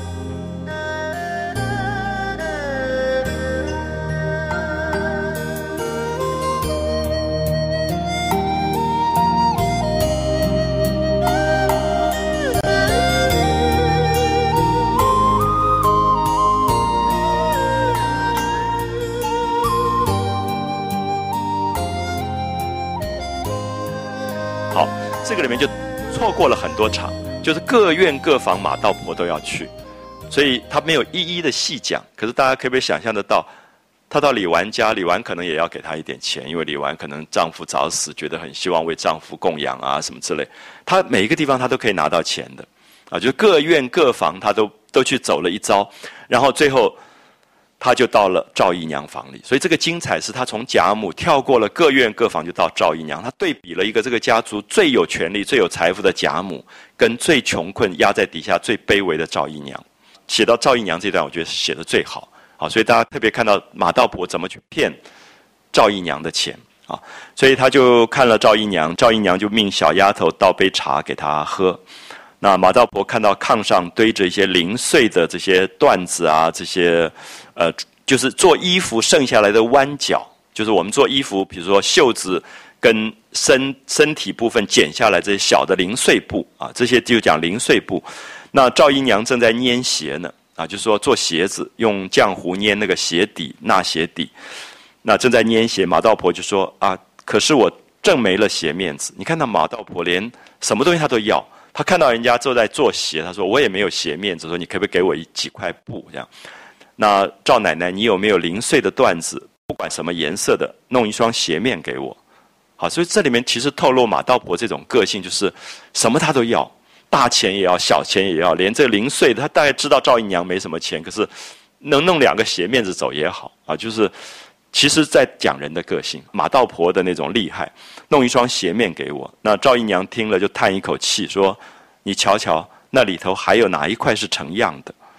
就是等于他被欺负了，就贾家所有这种碎到不能再用的布就丢给他，根本连做鞋子都还要拼来拼去。他说：“你看哪一块是成样子的？成了样的东西也到不了我手里来。”好，这里一定要细读，你才读得到赵姨娘这一类。我刚刚讲卑微者的痛苦，就是他平常一直在这样的一个家庭里面，连有头有脸的丫头都比不上。像袭人他们穿的衣服鞋面都是讲究的，可是赵姨娘是到了连这种鞋面子都一没有一块完整的布了啊，所以被欺负到这样的一个程度。他说：“好的东西也到不了我手里啊，有的没的都在那里。你不嫌，你就自己挑两块去吧。”好，那马道婆见了，就果真挑了两块。好，她还是要的啊。这个马道婆厉害，收将起来。那赵姨娘就问他说：“前几天我送了五百钱啊，你看到赵姨娘这么没有钱，还拿了啊五百块钱给这个马道婆说在药王跟前上供，你收了没有？”那马道婆就说：“早已替你上了供了。”那赵姨娘就叹口气说：“阿弥陀佛，我手里只要从容一些，就是我稍微有一点钱，我也会时常的上个供，只是心有余，力量不足。”好，有没有发现贾母有贾母的？痛苦，贾母是富贵到了极点，可是怕失去富贵，所以要去供养。赵姨娘是贫贱到了极点，也要供养，因为她希望有一天富贵。所以马道婆就是一个最好的生意，因为有钱人也需要她，穷人也需要她，因为她卖的是什么？她卖一个梦想，啊，她卖一个梦想。所以你会发现，这是我要讲说，其实你去观察任何一个社会都有这个角色，就是卖梦想的人，啊，他让你觉得生活可以这么简单。拿一点钱出来，他就会改换，啊，他他生活整个就会改换，而且这么方便，这么快速，然后他就安慰他说：“你放心啊，将来熬的还哥贾环大了，得个一官半职，那个时候你要做多大的功德也不难呐，你你那时候可以捐很多钱呐。”那赵姨娘鼻子里就笑一笑说：“爸爸，再别说起，就是这个样子，我们娘们跟得上这屋里的哪一个呢？啊，也不是有了宝玉，竟是得了个活龙。”他还是小孩子家，长得得人意，就是宝玉让人家喜欢他，大人偏疼他些。那我只不服这个主啊！他就讲说，他更讨厌的是另外一个人，一面说一面伸出两个指头。好，大家知道这讲的是琏二嫂贾琏的太王熙凤，就是你可以看到王熙凤特别特别让底下的人痛苦，因为王熙凤我们都说她是一个最好的管理者，可是。他也他的管理就是到不了这些卑微者的身上，所以这里透露出来，赵姨娘很恨王熙凤，比恨宝玉还要厉害。因为为什么不可以对人家好一点？可能就是说他所有的管理上，他就觉得这个人根本就上不了台面，所以所有最坏的东西给他，也不给他钱，那么让赵姨娘根本活都活得有点活不下去的感觉，所以他就恨了这个人。那因为这个恨，马道婆就可以帮他出主意。啊。所以等一下我们下半回，你就可以看到马道婆就开始做法，就开始用魔法来诅咒王熙凤跟宝玉。那所以，我希望大家可以在下一回里面看到整个做法的成功，然后也看到这种卑微者心里面的毒气、报复、残酷，完全就可以变成真的啊，从梦想变成真的。好，我们休息一下。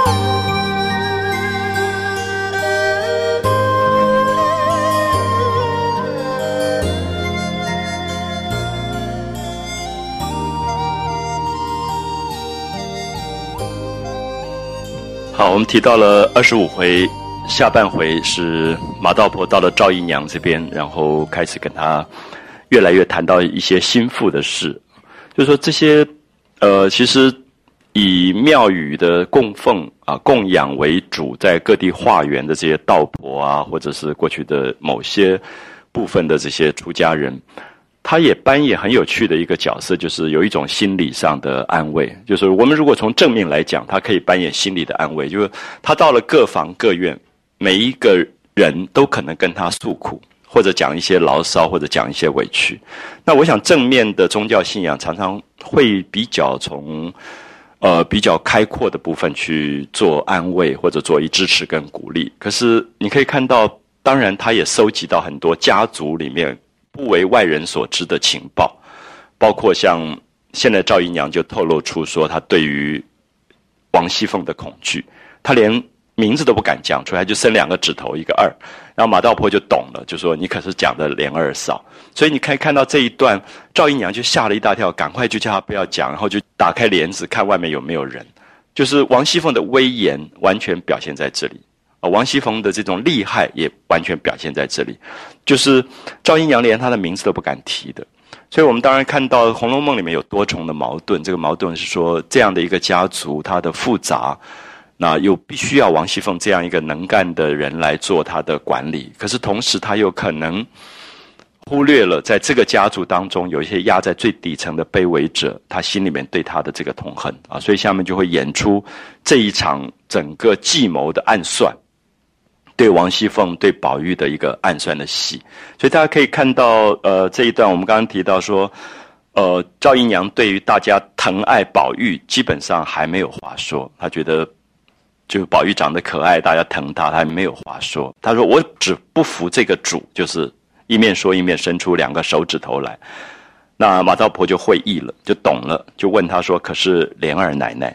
那赵姨娘吓得忙摇手，赶快走到门前，掀起帘子，向窗外看一看，没有一个人，才放心了啊！才回来跟马道婆悄悄地说：“了不得，了不得！提起这个主啊，就提起王熙凤这一份家私，要不都叫他搬送到娘家去了。”好，我们可以看到过去很有趣，就是一个家族里面，对于一个嫁进来的媳妇，最大的一个指责就是说，她偏向娘家。他们认为王熙凤每天就在呃挖一大堆的钱，那么克扣了自己家族的人，最后这个钱就会弄到她的娘家王家去。当然，我们看《红楼梦》，我们都知道这是一个栽赃。王熙凤自己的家比贾家还要有钱啊，那个王家是富有的不得了。那事实上，王熙凤倒并没有在这个地方去弄把钱弄到娘家去。可是也可以看出，赵姨娘这一类人其实妇道人家也没有什么知识啊，他们。在恨一个人的时候，他要找到一个冠冕堂皇的攻击的理由。这个理由就是说，我是站在贾家，因为他也觉得他是贾家的太太啊。他虽然是一个妾，还是贾家的人，所以觉得要为贾家来说话。觉得你一个姓王的人家嫁进到这个贾家来，竟然搞钱搞成这个样子啊！他说啊，就讲到说，将来有一天他要把这些钱全部搬到娘家去了。马道婆见他这样说。马道婆就叹他的口气说：“我还用你说？难道看不出来？”他说：“我们大家都知道啊，就是王熙凤这么厉害，每天搞钱，那么这个钱也都会搞到娘家去。那只是亏你们心里不理论，只凭他去，倒也妙。就说奇怪，你们为什么看着他这样弄钱，然后你们也不管？好，所以马道婆是一步一步的探口风，然后看他自己在这里可以得到什么利益。”啊，事实上他不是关心贾家的这些是是非非的东西啊，他只是说，呃，倒也奇怪，你们怎么也不理论，就凭他去了。那赵姨娘说：“我的娘不凭他去，难道还敢把他怎么样？”那意思说大家都怕他，啊，就我们都那么怕王熙凤，哪里敢跟他理论什么东西啊？那马道婆听了鼻子里就一笑啊，他就开始要出主意了，要开始给一些诡计，他就半晌说道。不是我说句造孽的话，你们没有本事，也难怪别人。那意思说，你们没有本事，你们要有本事，你们可以整王熙凤啊！你们干嘛让她平白的这样去去玩弄啊？你们没有本事，也难怪别人。好，下面才是重点。他说明不敢怎么样，暗地里也就算计了。他说你明的怕他，不敢跟他理论，你暗地里可以做一些事情啊。哦，暗注意暗地里的算计，就是说你们可以搞一些什么魔法。你们可以用一些咒语啊，你们可以去整他。好，这是马道婆最拿手的，而且他也用这个东西来骗赵姨娘。好，所以我们看到这些角色非常微妙，因为当他知道了这些家族里面的斗争是非，以及每一个人心里面的怀恨的心事以后，他就可以利用这个东西来赚钱，来玩弄这些人于执掌之间。所以过去其实我们看到像，呃，古代宫廷里的斗争，也往往有这些人介入。啊，就这一类的角色介入，就是有一点半巫师的这种角色，啊，用一些迷信啊这些手法来笼络的。他说暗地里也就算计了，还等到这个如今啊，就是到现在你们还不去整他。那赵姨娘听到这话里有道理啊，她知道说已经马道婆有点想要帮他了，心内暗暗的欢喜，就说怎么暗地里算计？那我倒有这个心，只是没有这样的能干。啊，就是说，你告诉我怎么样暗地里算计他，我来做。我是很想去算计他，很想害他的，只是没有这样的能干人啊，就是没有人帮我。你如果教给我这个方法，我大大的谢你。你可以看到那个恨已经开始变成行动，要开始变成行动。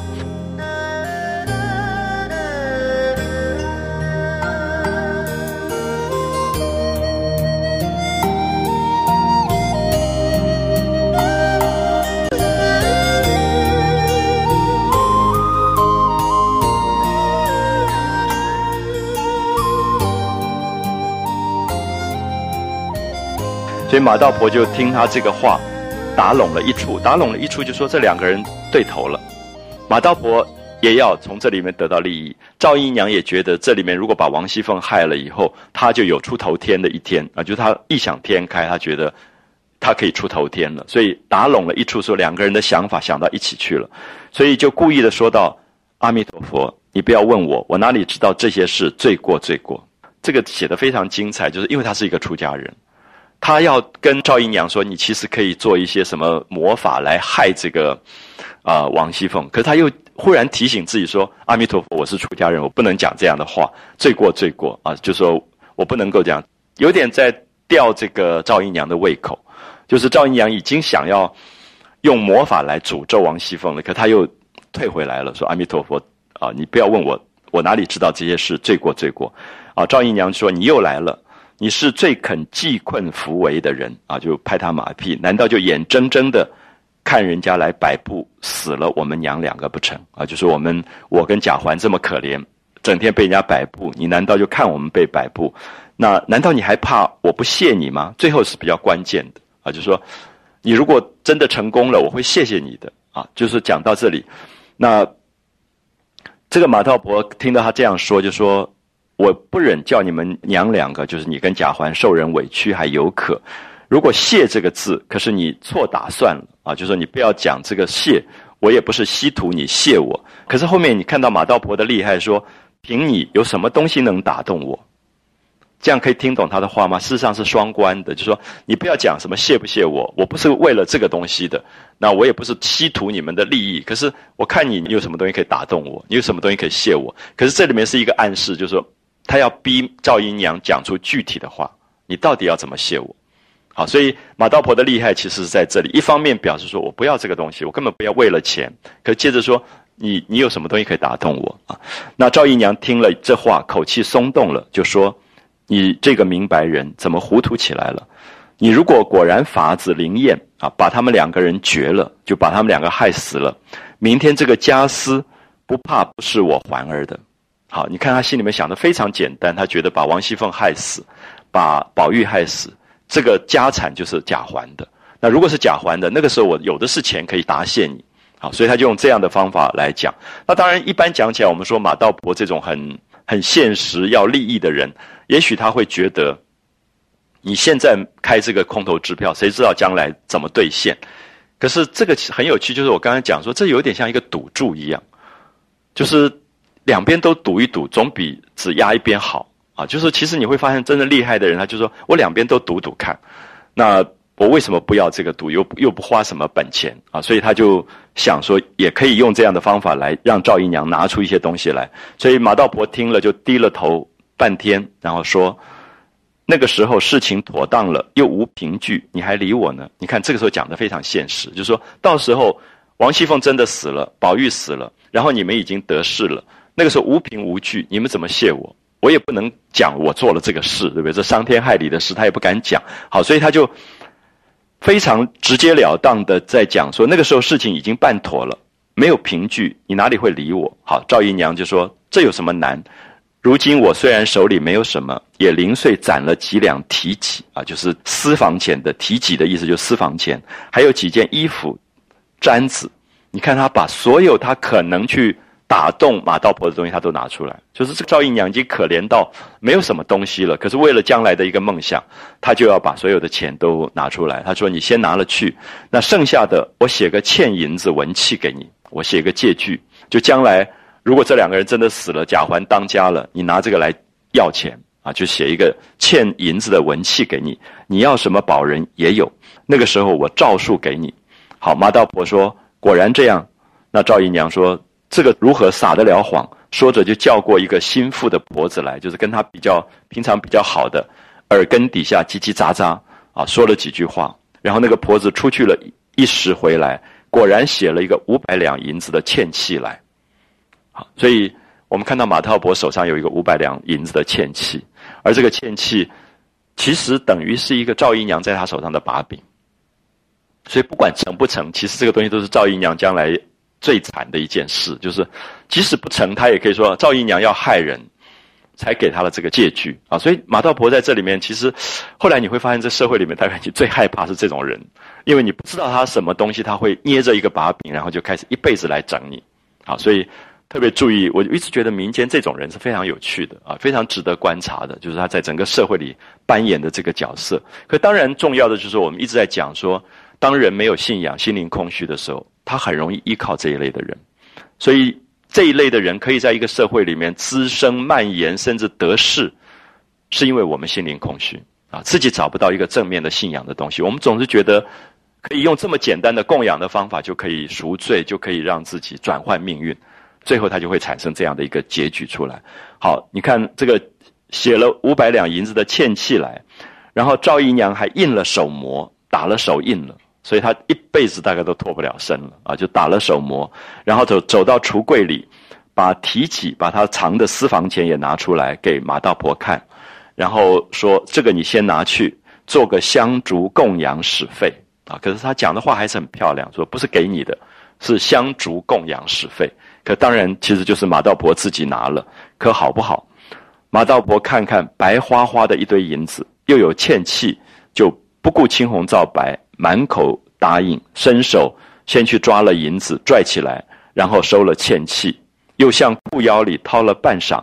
掏出十个直角的青面白发的鬼来，这一段写的很有趣啊！你会发现说，这个人没事，他的裤腰里都放着这些东西的，所以我相信他不只是为了赵姨娘，大概到处都在卖这个东西，就是他裤腰里面藏了几个用纸剪的鬼啊，青面白发的鬼，然后他随时就可以帮人家做法的啊，所以这里面其实可怕的是在这里啊，所以。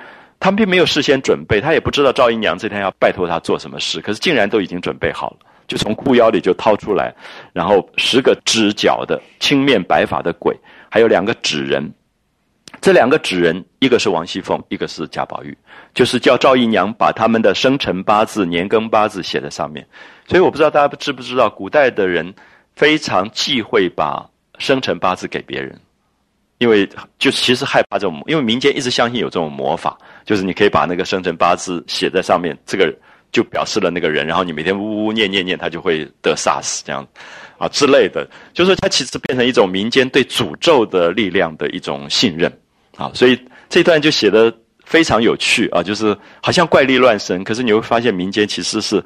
常常有这种事情在发生，就掏出了十个直角的青面白发的鬼，两个纸人，然后递给赵姨娘，然后悄悄的教她说，把他们两个的年庚八字写在这两个纸人身上，然后每一个身上压五个鬼，啊，掖在他们个人的床上，就是把他们贴在他们偷偷贴在他们的床上就完了。那我只在家里做法啊，就是遥控，就他在家里就开始念咒，然后就会自有效验。那千万小心，不要害怕。正说完，只见王夫人的丫鬟进来找，说：“奶奶可在这里？太太等你呢。”就王夫人来找这个姨奶奶，所以两个人就散了，不在话下。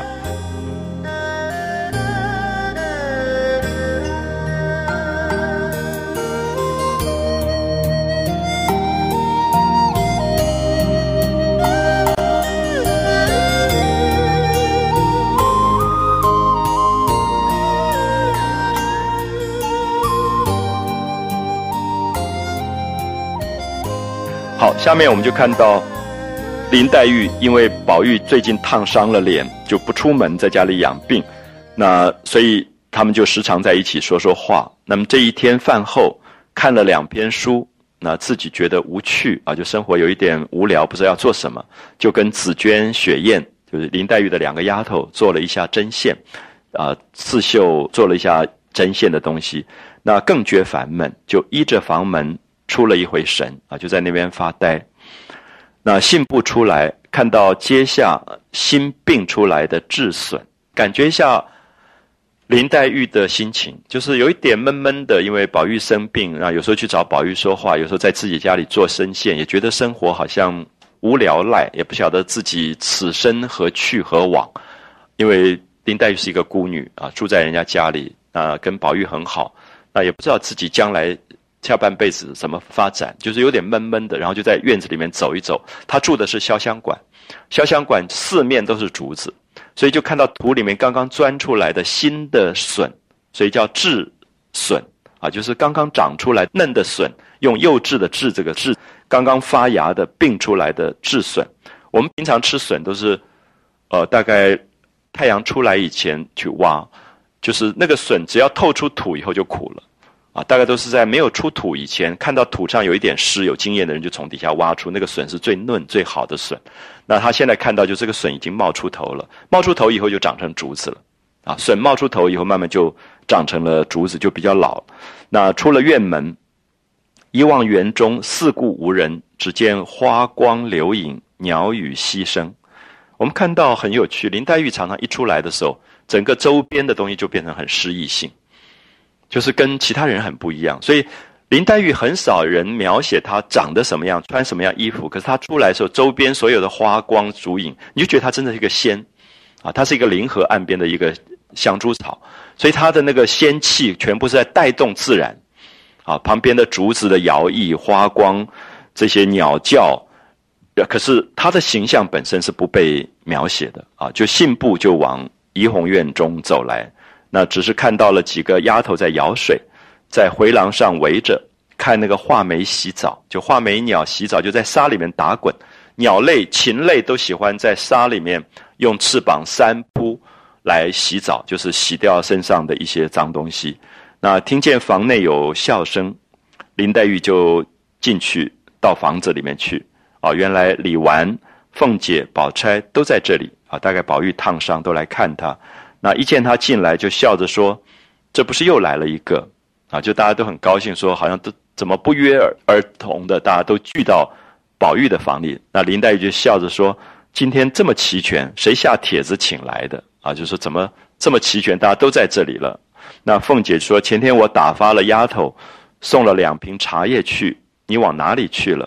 啊，就说有人送来的茶叶，所以给那个林黛玉。可是林黛玉呢，那个时候不在家。林黛玉就笑着说：“啊，可是倒忘了，多谢多谢啊！”就说：“哎呀，糟糕，不好意思，我忘掉了，我已经收到了，就谢谢凤姐。”那凤姐就问他：“你尝了，可还好吗？”说那个茶叶好不好？还没有说完，宝玉就说：“论理可倒罢了。”只是我说不大甚好，不知道别人尝着怎么样啊？就宝玉就抢着先说，他觉得那个茶叶不是那么好啊，好像没有什么特别。那宝钗也说味道很轻啊，就是不是那么重，那么颜色也不很好啊，就是说觉得这个茶叶不是那么好。凤姐说那是暹罗国进贡来的，暹罗就是今天的泰国。那么在清朝的时候，暹罗一直是中国的藩属国啊，它是中国的一个进贡国家，所以有泰国进贡的茶叶。那王熙凤也说，人家说是进贡的，所以我才每一院都给你们了一些茶叶，觉得是难得的。可是他也觉得尝着好像没有什么趣味，还不如我自己每天吃的呢。那林黛玉就说：“我吃着觉得好啊，不知你们的脾胃是怎么样？”他说：“她觉得蛮好的。”好，这里面当然有一点，就是因为黛玉本身喜欢淡的东西，所以他会觉得这个茶叶，刚才宝钗说很淡啊，味道不够重，那个颜色也不够很好，就是讲清淡。可是黛玉本身是喜欢清淡的东西的，所以黛玉就说她觉得不错。她说你们怎么会觉得不好？那宝玉就说哦，你果然爱吃，那把我这个你也拿去吃吧。就说因为宝玉觉得那个茶叶并没有什么特别，他觉得说黛玉喜欢，他说你就拿去吧。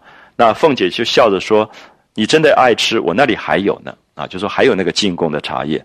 那黛玉就说：“果真的，我就打发了丫头去拿。你真的还有，那我就找丫头去把它拿回来。”凤姐说：“不用取了，我就打发人送来就是了。”好，这些就是家常琐事，一种家常琐事。可这个家常琐事带出真正的深意是下面，因为过去有一个习惯，就是订婚的时候、定亲的时候要喝茶。所以王熙凤就在打趣林黛玉了，就说你喝了我们的茶叶，什么时候给我们家做媳妇啊？讲这样就有点打趣林黛玉了。刚好宝钗在场，好，所以就带出了宝钗、黛玉跟宝玉之间的这种情感上的一种尴尬跟纠结的东西。好，凤姐就先说你不用找人来拿，我找人送去好了，我还有事要求你呢。那一起就打发人送来。那可能是叫要拜托林黛玉绣什么东西，绣花之类。他说：“你就不要找人来了，我把茶叶送来，同时也把拜托你的事情送过来。”好，黛玉就打趣王熙凤，就笑了。他说：“你们看看，吃了一点点茶叶，吃了你们家一点点茶叶，就要来使唤我了。”那凤姐就说：“倒求你，你倒说这些闲话，吃茶吃水的，你既然吃了我们家的茶，怎么不给我们家做媳妇？”啊，这就是古代的一个习惯，就是。定亲的时候要喝茶的，说你已经喝了茶了，你应该跟我们家做媳妇了。大家听了就一起都笑了起来。那林黛玉当然害羞，因为过去的女孩子没有出阁以前，没有结婚以前，很怕人家提到婚事这种事，而且宝玉又在现场，所以林黛玉就红了脸，就不讲话，就回过头去了。那李纨就有点想排解这样的尴尬啊。李纨就笑着跟宝钗说：“二婶子诙谐是好的啊，就说她喜欢讲开玩笑，喜欢讲笑话，很幽默，是很好的。”那林黛玉就说什么诙谐，不过是贫嘴贱舌，讨人厌恶罢了。就是她不以为然，她就要去骂这个呃王熙凤，说着就啐了一口。那凤姐就笑着说：“你做梦啊！你给我们家做了媳妇，少什么？”那她就指指宝玉说：“你看看人物门第，哪一个配不上啊？意思说你给我们家做媳妇有什么不好啊？说宝玉长得又好，那。”家世又好，有什么配不上？根基配不上吗？模样配不上吗？家私配不上吗？哪一点还颠辱了谁呢？啊，就说你你干嘛要这么拿脚啊？就说人家宝玉那么好，有哪一点配不上你？啊，林黛玉就抬身就要走，就觉得再谈下去有点不像话了，觉得好像真的要把他们两个拉在一起了。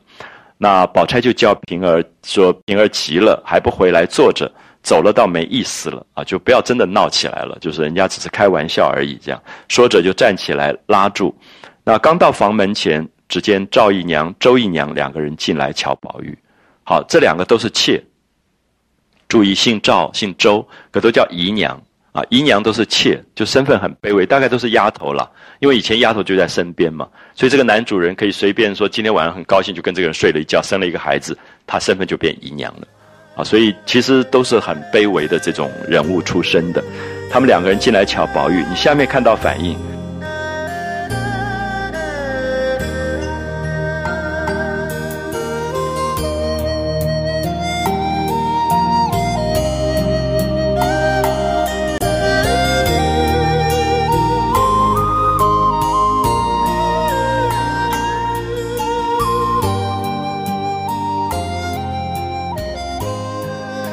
这两个人进来，其实姨娘的身份非常的尴尬，就是他们是贾环的母亲，所以照理讲，你还是要尊重她是一个贾家的媳妇的身份。可他们又是丫头出身，所以又很卑微，所以李纨、宝钗都很厚道，所以赶快就站起来，就让他们坐。你看，连宝玉都站起来让他们坐，啊，就说站起来是谁？李公才、李纨、宝钗、宝玉等都让他们两个坐，就基本上说，我们还是尊重你的。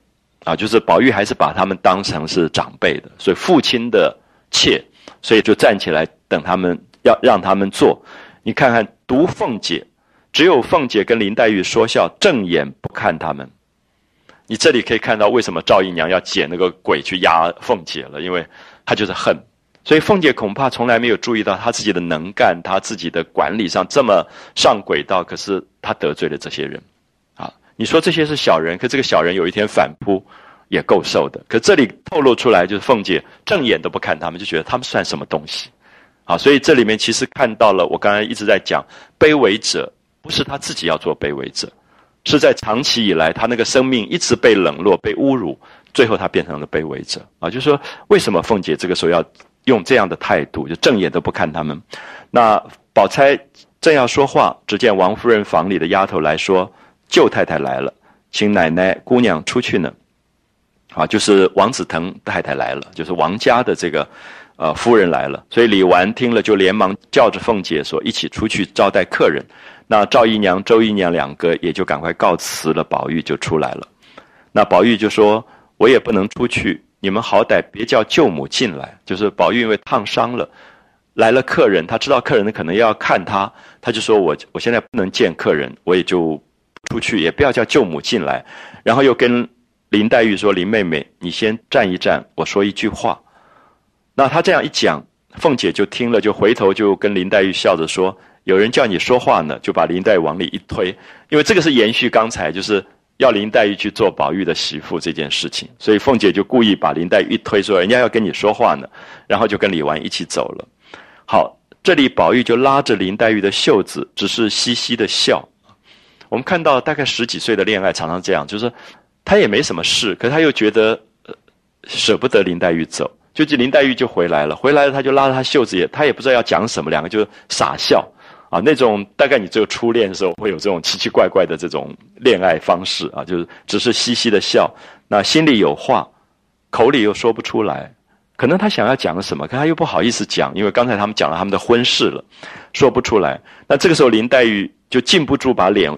红涨起来，因为林黛玉当然很害羞，因为刚才刚好讲到茶叶啊，讲到给他们家做媳妇，那你现在拉着人家的袖子，然后又不讲话，她当然觉得干嘛这样子，她就把脸都涨红起来，就挣扎着要走。好，这个地方非常有趣，就是大家发现宝玉发病，就是那个鬼压在宝玉身上已经发生笑靥，可是他是用黛玉拉着他的手时候发病，那因为。黛玉觉得你你干嘛拉着我的袖子，然后这样子，然后宝玉忽然啊就大叫起来，就头痛起来。那黛玉刚开始会以为他在骗他，所以就讲了阿弥陀佛。那阿弥陀佛意思说好，你看你欺负我，现在总算报应来了，头痛，就没有想到是真的。所以这个发病其实很难写啊，就是说以文学上来讲，我们要写说马道婆做法做了半天要发病了，你要怎么写？你要写到很耸动又不太对，可是他中间夹了一段是。凤姐送茶叶，然后大家谈茶叶，谈婚事。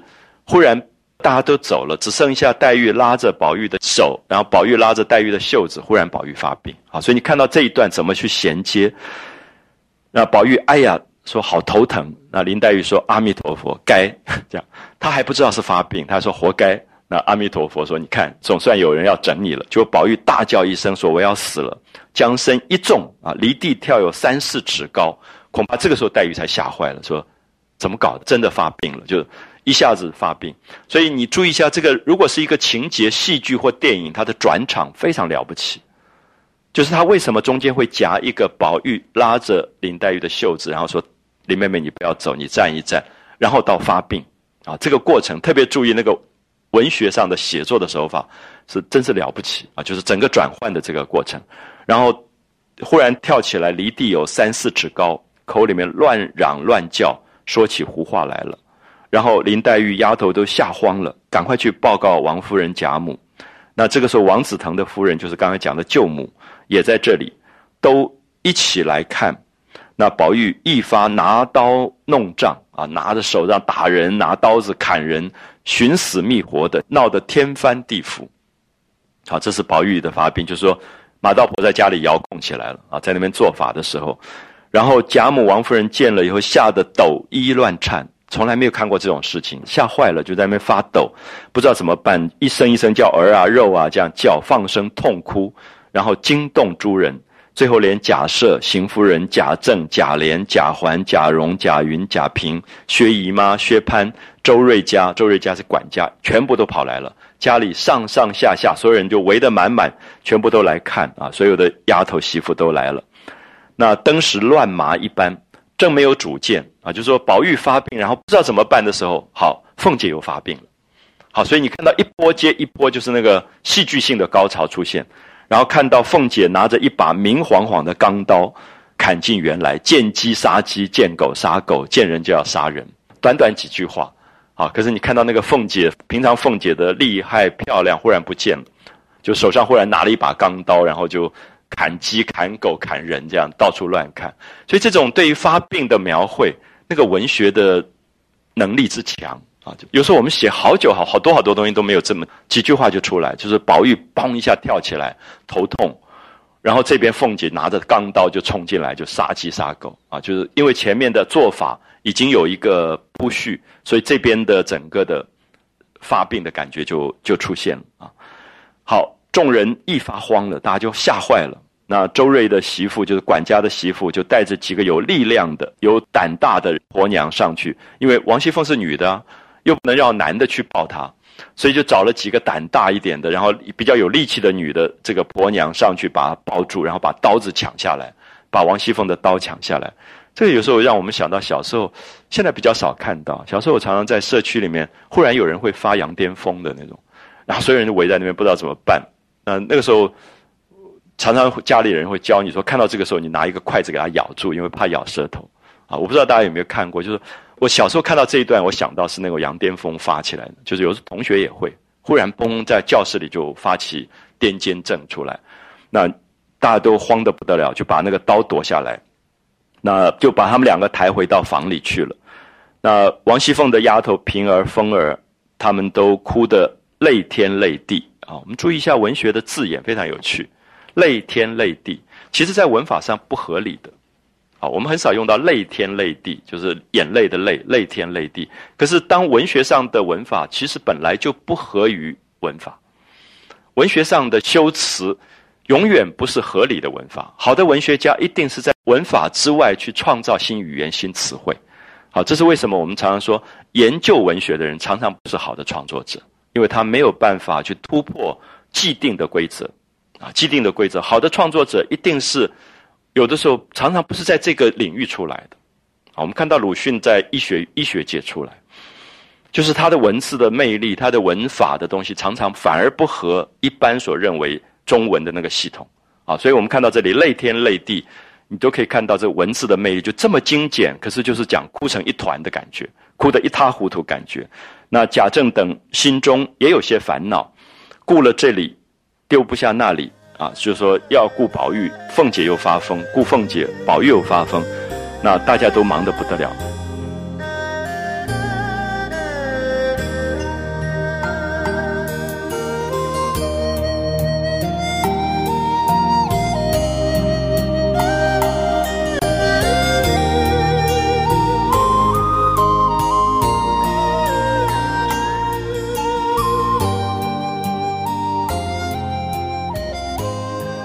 我们看到这个忙成一团的时候，作者非常好玩，忽然写到一个人，就是薛蟠。还记得这个人吗？一个无所事事、游手好闲、不学无术的一个男孩啊，十五岁左右，就薛宝钗的哥哥薛蟠。然后整天就是在那边，呃，找漂亮女孩子啊，吃花酒啊，什么这样一个人。然后这个时候他就忙得不得了，他也急，他也不知道怎么办，他就在那里。你看到独有薛蟠比众人更忙。他忙什么？第一个忙，他怕他妈妈被人家挤倒了啊。薛姨妈是他妈妈，所以他就很担心说啊，妈妈你小心不要被挤倒。所以薛蟠其实我一直在谈说，薛蟠不是坏小孩，薛蟠就是那种傻瓜一样傻大个那种人。可是他这个时候他就是忙的又无能，什么事也帮不了忙，就在那边挤挤来挤去，说怕他妈妈被挤倒，然后又怕薛宝钗被人看到，因为有很多男人在这里，因为乱了。所以薛宝钗那么漂亮，是她妹妹，她要保护她妹妹，不能让这些粗鲁的男人看到。所以你看她这个时候，她就一直在那边忙来忙去，然后又怕香菱，香菱是谁？就她买来那个妾，为她曾经打死人的啊，又怕香菱被人占到便宜了啊，骚处就是说被人家占了便宜，摸了一下大腿啊什么之类的，占了便宜。所以他知道贾珍等是在女人身上做功夫的，因此忙得不堪。忽然一眼瞥见了林黛玉，好，我们看到薛蟠竟然好像没有见过林黛玉的感觉，也许远远的有过，可是过去表示出男客跟女客之间有很严格的界限。看到林黛玉风流婉转，早已苏倒在那里，啊，苏倒就说哇，天上还有这么美的女人，他就已经垮了啊，就苏倒在那里。所以这里其实当然我们知道说，薛蟠一直被描写成一个欲望非常直接的男人，本能欲望又用了苏。对比出来，宝玉是很重情的，所以宝玉可能拉着黛玉的袖子，笑嘻嘻的讲不出话来。可是他不是欲望，他不是本能，他不是动物本能，他是一个很深情的东西。可薛蟠就是很动物性的本能，他一看到一个人女的那么美，他就输倒了啊！其实那个是欲望的陶醉的东西。好，当下众人七言八语，有的说赶快请端公送岁，有的说要不要请个巫婆来跳神，有的说。呃，我推荐那个玉皇阁的张真人，他比较灵。好，我们看到，通常这种时候，所有的推荐都会出来。你试试看，如果家里有长辈得了重病啊，然后一下医生治不好，然后所有亲戚朋友这种秘方都出来了。然后哪一个庙的什么符水比较灵，哪一个地方的那个罗盘稍微拜一拜，它就会比较有一些作用。好，你可以看到，就是说，这里面其实在讲，这些都是马道婆这一流的人。啊，就是那个家一乱的时候，忽然大家就开始讲说，哎，要不要找端公送岁？啊，就是那种其实是庙公啊，要不要找巫婆来跳神啊、挡机啊，或者是玉皇阁的张真人啊、道士啊，喧腾不已。那也有百般医治啊，找医生，然后祈祷问卜求神。所以过去古代医生跟卜卦常常是在一起的，因为医有达不到的地方，就变成求神问卜。常常会合在一起啊，所以一方面是请医生来治疗，另外一方面就祈祷、卜卜问卜求神。那总是没有效验。那看看日落，这一天已经要过完了。那王子腾夫人也不能留在这里啊，只好告辞就回家去了。第二天，王子腾也来瞧，说到底怎么回事了？啊，小史侯家，王子腾家是王夫人的娘家，小史侯家是贾母的娘家，都是大官家族，记得吗？前面的所谓贾雪史王四大家族，他们都是联姻的啊，所以他们就来看，来问说到底出了什么事情。因为特别有王熙凤在里面，所以王子腾一定会来。因为王熙凤是等于他们王家的侄女嫁过来的，所以王家会特别紧张，会特别来看。所以王子腾也来瞧问。接着小史侯家邢夫人的弟兄辈，所有的亲戚眷属都来乔望，都来探病。那也有送符水的，也有见僧道的。啊，就说不止来看病，同时也说哪里的符比较有用，哪里的水，所以家里在挂了一大堆的符，一大堆的神水就开始摆在旁边了，然后推荐一些和尚啊、道士啊，还是不见效，所以叔嫂两个人啊，就是宝玉、王熙凤越发糊涂，不省人事，睡在床上，那浑身像火炭一样发高烧，口内无斑不说，就是讲梦话、讲呓语啊，就乱说话。到了夜晚间，那些婆娘、媳妇、丫头们都不敢上前，大家都不敢靠近，因为他们会发病的。所以就把两个人抬到王夫人的上房，然后晚上特别派了男人，就是贾云，带着一些男孩子们、男佣人们挨次轮班看守，啊，就怕说丫头其实压服不住，如果发病发疯的时候压服不住，所以这个时候贾云就有机会靠近宝玉。然后他也靠近了宝玉的丫头小红红玉，所以以后会有一些故事，就从这个晚上开始发生的事情。好，我们看到他们都围在这边呃看守，然后贾母、王夫人、邢夫人、薛姨妈寸地不离，就围着干哭啊，一点办法都没有，就在那边一直哭一直哭。那这个时候，贾赦、贾政很害怕，说哭坏了贾母，怕这个老祖母心疼宝玉、王熙凤会身体都会哭坏了。所以就日夜熬油肺火，闹得人口不安，也都没有了主意，也不知道怎么办。那假设就还各处去密僧密道，还是去找和尚啊，找道士做法，觉得一定是碰到什么家里的邪祟了啊。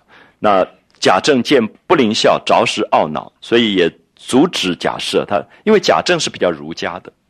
贾政比较相信儒家，他不太相信这种迷信的东西，所以他就阻止贾赦说儿女之术啊，所以他们大概有结束，皆由天命，就是这是儒家讲的天命，所以非人力可强者啊，所以他们两个人的病出于不义，就是忽然这样发病，百般医治都没有效，我想大概天意该如此，也只好由他们去吧，那就劝假设说不要老是去找这种道士啊和尚，所以这里面其实。表白了贾政的态度，就是他是比较比较儒家的啊，他不太相信这种迷信的东西。可是贾赦不理他，贾赦还是百般忙乱啊，哪里见些笑靥？好，看看已经三天了，就是过了三天以后，那凤姐跟宝玉躺在床上，连气都已经改了啊，气都改了，就说原来那个正常的呼吸都没有了。啊，有有点奄奄一息的感觉，那全家的人都在心慌，都说大概没了指望啊，说没有希望，一定会走了，所以忙着把他两个人的后事，就他们入殓的衣服啊、鞋子啊，全部都已经准备了，啊，就是准备要办后事，觉得大概救不回来了。那贾母、王夫人、贾琏、平儿、袭人这几个人，比诸人哭的更是忘餐废寝啊。当然，贾母是疼孙子。王夫人疼自己的儿子，而且疼自己的内侄女啊，就是王熙凤是她的内侄女，然后贾琏是哭他的太太，那平儿、袭人都是哭他们的主人啊，就这些人有特别的关系，所以比其他人哭得更厉害，觅死寻活都不想活了。好，赵姨娘、贾环自是称怨，啊，这种卑微者忽然觉得总算暴富了啊，所以他们很开心啊，觉得。暗自欢喜，可是大概也不敢表现出来。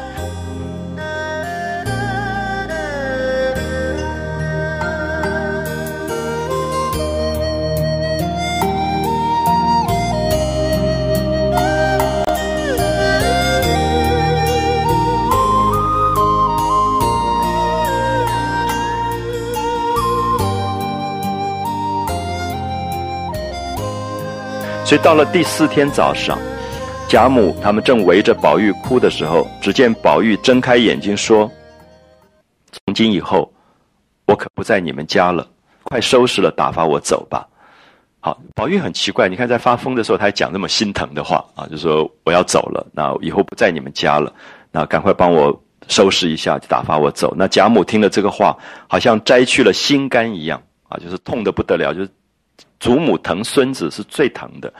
好，你看到赵姨娘就是其实是一个笨蛋，就是她在这个时候根本不应该讲话的，她偏偏要去讲话，所以我们就看到这个人。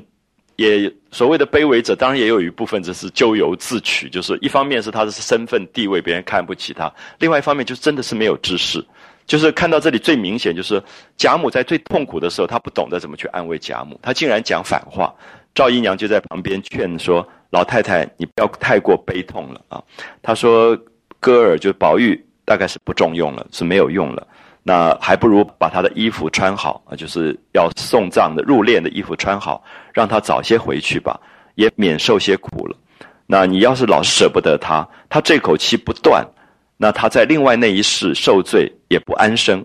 好，你看这些话，大家知道，一说完大概就要就要挨骂了。这些话没说完，被贾母照脸吐了一口唾沫，那就觉得说。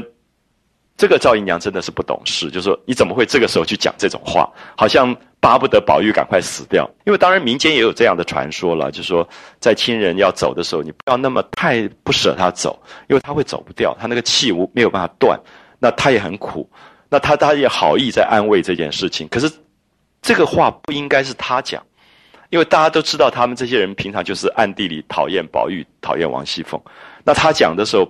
当然，贾母对着他脸就是一口痰吐过去，就觉得你简直是胡说八道，这样骂了他一口，说烂了舌头的混账老婆。好，你看到这些话，贾母对王夫人当然不可能用这样的语言，可是因为你是一个丫头出身的，所以那个粗话就出来了。好，说烂了舌头的混账老婆，谁叫你来多嘴多舌的啊？你怎么知道他在内室里受罪不安生？怎么见得不重用了啊？你怎么知道他要死了，要不重用了？你愿意他死有什么好处？这个其实讲出了赵姨娘的心事了，就说你那么希望他死吗？啊，就说他死了对你有什么好处？你别做梦，他死了我只跟你们要命啊！他说平常都是你们挑唆着逼他写字念书，就是都是你们这些人老在那边在他爸爸面前老在那边挑拨是非，所以他爸爸老逼着他写字念书，胆子都吓破了，见了他爸爸像个避猫的鼠一样，像一个怕猫的老鼠一样。那都是你们这些淫妇挑唆的。你看这个话其实非常粗哈，一个婆婆骂媳妇叫做淫妇，用这样的语言。可是这里面真的就是因为赵姨娘平常的身份就是这样的身份，所以我一再希望大家了解说，那个卑微者的那个角色，他是长期累积下来的啊。就骂他说，都是你们这些淫妇挑唆的，这伙子逼死了，你们随了心，我饶哪一个？一面骂一面哭。那这里面等于连贾政也骂进去了啊！意思说都是你平常逼他念书写字，这下逼到这个样子，所以贾政在旁边听到这些话，心里越发难过，所以就喝退了赵姨娘，不能骂母亲呢，只好去骂自己的妾啊，就又骂了一顿赵姨娘，所以自己上来委婉的解劝，就劝这个贾母。那一时又有人来回话，两口棺椁都做齐了啊，棺材都做齐了。啊，就是说报告来回报说，衣服准备好了，鞋子准备好，现在连棺材都准备好了，已经棺椁都做齐了，请老爷出去看。贾母听了如火烧油一般，就骂是说谁做的棺材？那一叠声说把那个做棺材的拉来打死。这样，这里当然看到贾母是一个非常祖母的个性啊，那个祖母的个性到最后她是她不要讲理的，因为她爱孙子也不是也不是理，而是一个疼爱到。完全可以去违反天意，就是说，这个孙子怎么可能这样子？然后他就要把这些做棺材的人都打死。好，闹得天翻地覆，没个开交。忽然听到隐隐的木鱼声响。好，注意那个感觉，就是人非常吵杂的时候，听到念经的木鱼叨叨叨的声音出来，然后念一句“南无解冤孽菩萨”。好，这个时候我们看到宝玉本身是有他的护身的。菩萨的，就是他是那块玉，那块玉本身就是一个护身啊，所以我们可以看到这里，我们记得好久好久没有出现的跛足道人赖头道士要出现了，就是度化宝玉的。就是宝玉之所以在人间，是因为这两个真人从天界把他带到人间，让他去经历红尘的。所以现在这块玉蒙难，这两个人又出现了。好，所以你可以看到《红楼梦》永远会有这两个看起来身体残障，可是是通灵的真人出现啊。他们敲木鱼，然后念南无解冤孽菩萨，说有人口不利、家宅颠倾或逢凶险。或中邪祟者，我们善能医治。就远远传来了这样一句话：说你们谁家有灾难，有中邪，那我们可以来解冤啊。那贾母王夫人听了这句话，哪里耐得住，就赶快命令人去说，请进来，赶快请进来。那贾政虽不自在，贾政是儒家，他非常坚持是儒家。儒家是什么？子不语怪力乱神，所以他不自在，说他不太相信这个。他觉得这种东西是怪力乱神，他不想碰。可是他没有办法。这个时候，你知道贾母跟王夫人只要有一点点机会，他们都要救的。所以觉得怎么可以不请进来啊？所以贾母直言：如何为傲？就是你做儿子的，你不能违抗。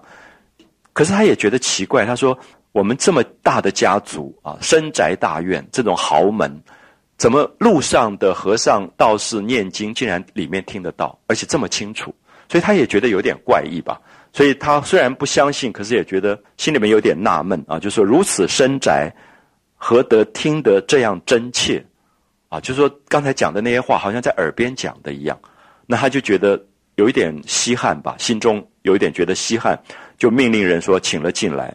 好，大家举目看时，原来是一个赖头和尚，一个跛足道人，啊，好久没有见了。这两个人曾经把宝玉带到人间的，那他们两个总是忽然来，忽然去。啊，他们其实我一直觉得跛足道人、赖头和尚是时间，它就是一个缘分，就是人间的机缘跟时间，他们忽然就出现了。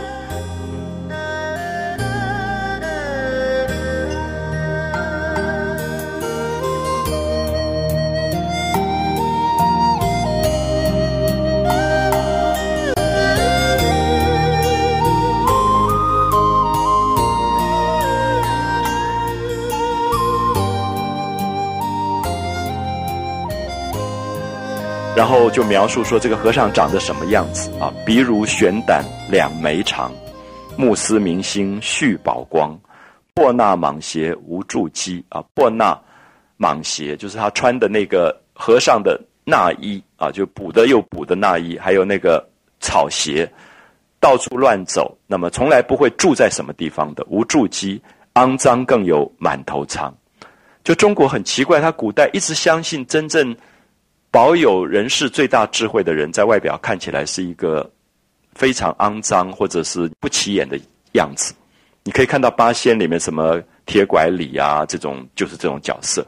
就是民间一直相信，就像有点武侠小说里的丐帮的那个帮主一样，就是他最高手的人，他是不露的，他不会让你觉得他是很厉害的。所以肮脏而且满头都是疮啊，这样的一个其实都有一点反讽，就是说真正悟道的人。不会去摆样子的，那又看看那个道士是什么样子。说一足高来一足低啊，是一个跛脚的人，一足高来一足低，浑身带水又脱泥，就是走路很不利落的感觉。相逢若问家何处，就是别人问他说你到底住在哪里？你从哪里来的？他说却在蓬莱若水溪。那蓬莱是山东外面的岛，过去一直相信蓬莱是所谓的仙岛，就是仙人居住的地方。那弱水也是，就等于是一个灵界的一个河流，所以这些都在讲说，这些人来自于仙界，不是人间的人。所以贾政问了以后说：“呃，道友二人在哪个庙里焚修？啊，就是有一点客套了，就说你们是从哪个庙里来的，在哪里修行，在哪里焚香供养？”那这个和尚就笑着说：“长官不需多话，啊，你不用多说了。”我们是因为知道府上人口不利啊，有人生病了，有人中邪了，所以特来医治。那贾政就说：“倒有两个人中了邪啊，不知道你们有何符水？你们会用什么样的神符、什么样的神水来治疗？”那个道人就笑了，说：“你家现有稀世奇珍，为何还来问我们有福水？奇怪，你们家自己有最可以医治中邪的宝贝，因为我们知道宝玉身上有通灵宝玉，就是它是真正最能够克服邪祟的东西。你们怎么来跟我们要福水？有没有发现曹雪芹的意思是说，所有向外追求的领悟跟智慧都是假的，其实智慧就是悟本心而已。你回到自己本身。所有的智慧都在我们自己身上，可是我们常常会向外求，我们又去求福，又去求水，又去求罗盘，什么都求，可是就是不回到本心。所以《红楼梦》里面永远用这个这样的语言在度化，就是说，其实你你们家本来就有宝贝，你干嘛要跟我们要福水啊？所以这个贾政听了这个话很有意思啊，就觉得心中就有一点被说动了。他就说：“小儿落草时，就是宝玉生下来的时候啊，落草。”带了一块宝玉，那上面说能除邪祟，啊，能够除邪祟。可是谁知竟不灵验？就说如果可以除邪祟，怎么他中邪呢？啊，所以他有一点怀疑，他就说：“你难道说的是那个宝贝吗？”那那个和尚就说：“长官，你哪里知道那个物的妙用啊？那个宝贝的妙用？”他说：“如今他被声色获利所迷，有没有感觉到？”他这里意思说，其实我们每个人都有一个光明本性，可是当你有欲望，你有贪婪，你有贪嗔痴爱，你就会被这些东西所迷惑，就是你的本性不干净了，开始被这些欲望所包裹了，啊，所以声色获利这些欲望的东西，这些贪婪的东西所包裹、所沾染了，所以不干净了，所以他失去了本性。你只要把这个东西擦干净，它还是一个光明本性。好，这个其实是大乘佛学里面基本上禅宗也是这样的看法，啊，禅宗也是这样的看法，所以我们会发现在这里，他其实用了很多像神话的故事，可是基本上在点化说，那个东西本身本质在一个善良的本性，在一个光明的本性，一个智慧的本性都在。可是宝玉生下来已经十三年了，十三年为声色获利所迷，所以那个欲本身已经不干净了。他说：“所以现在不灵验了。你现在把这个玉拿出来，那我们持诵持诵。那持诵的意思说，我们来念一些经文，那让这个不干净的东西去除一下啊。我们持诵一下，只怕就好了。好，贾政听说，就像宝玉的项上，就是脖子上面取下那个玉来，然后递给他两个人。那个和尚接了过来，拿在掌上，长叹一声。”青埂峰下一别，转眼已过十三载矣。非常美的句子啊，记得吗？我们第一回看到的青埂峰，大荒山无稽崖，青埂峰下有一块石头，日夜修炼，最后修成了宝玉。最后这个和尚道士就把他带到人间去经历红尘啊，经历红尘。他就看到这块玉以后，就叹了一口气说：“青埂峰下一别，已经十三年了啊。那十三年就是宝玉十三岁了。”啊，已经生下来十三岁，人世光阴如此迅速，尘缘满目啊，尘缘满目。说现在这块玉上面全部是红尘的缘分，就是你也碰到黛玉了，你也碰到宝钗了，你碰到了一大堆的人啊，尘缘满目啊，若似弹指，就好像一弹指顷，十三年就过去了。那可见你当时那段好处，想想看你当初在天上的时候，在。临河岸边，到处走来走去，自由自在。他就念了一首诗啊：“天不居来，地不济，天也不管你，地也不约束你。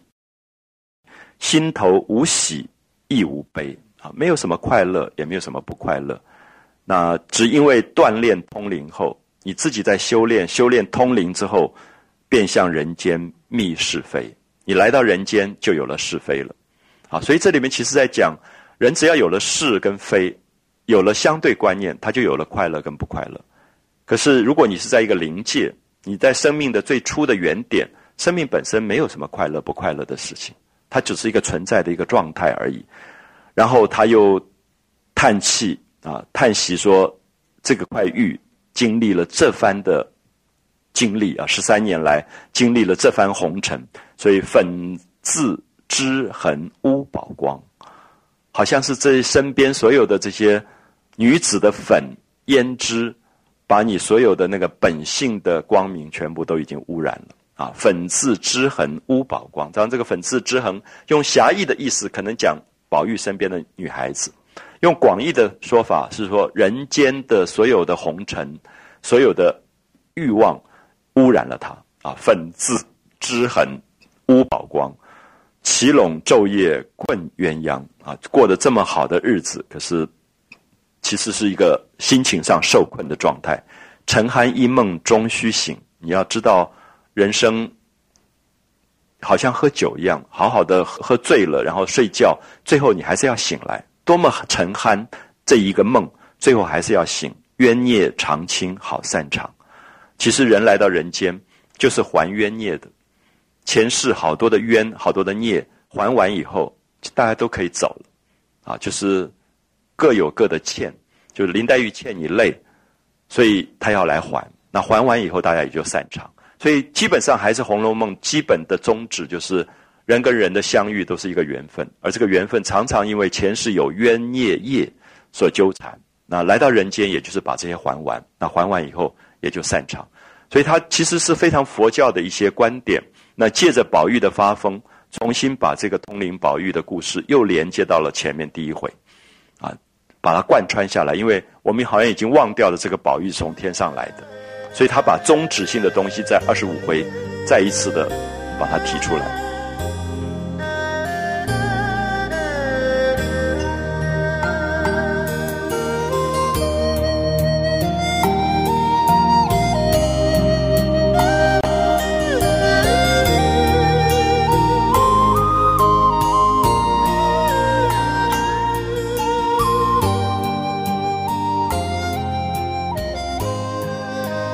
所以念完以后，磨弄了一回，就玩弄了一下这个宝玉，说了一些疯话，然后就递给贾政说：“此物已灵啊，这个东西已经已经重新又有灵气了，不可亵渎啊！你不能再把它弄脏了，要把它悬于卧室上上坎，就是绑在这个卧室的上面的这个房子悬吊起来，然后把他两个人放在一室之内。”除了亲生的妻母以外，最亲的家人以外，不可使阴人冲犯，啊，不可使这个有带阴气的人来冲犯了他们。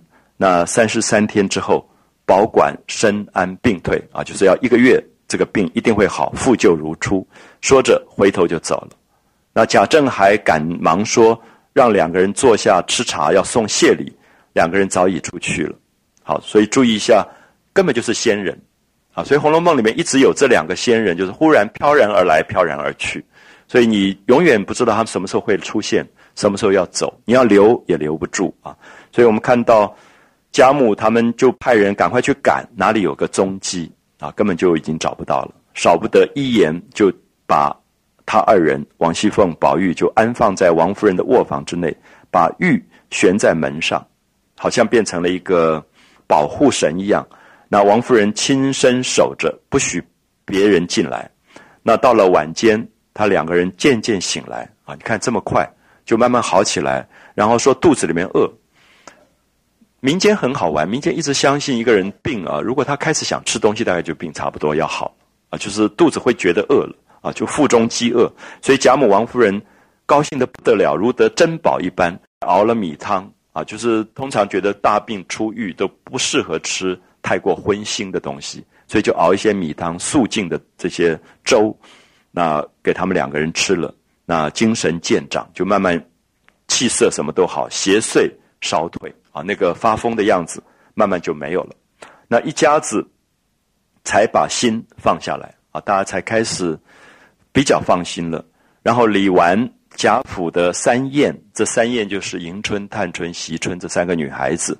薛宝钗、林黛玉、平儿、袭人，那么在外面听消息，那听到说已经可以吃米汤了，然后也已经醒了人事了啊，可以头脑有一点清醒了，别人都没有开口啊。注意下面的描绘，林黛玉先就念了一声阿弥陀佛，有没有发现所有的细节？刚才我们在二十五回里面看到，宝玉烫伤，黛玉要看他，宝玉不让他看。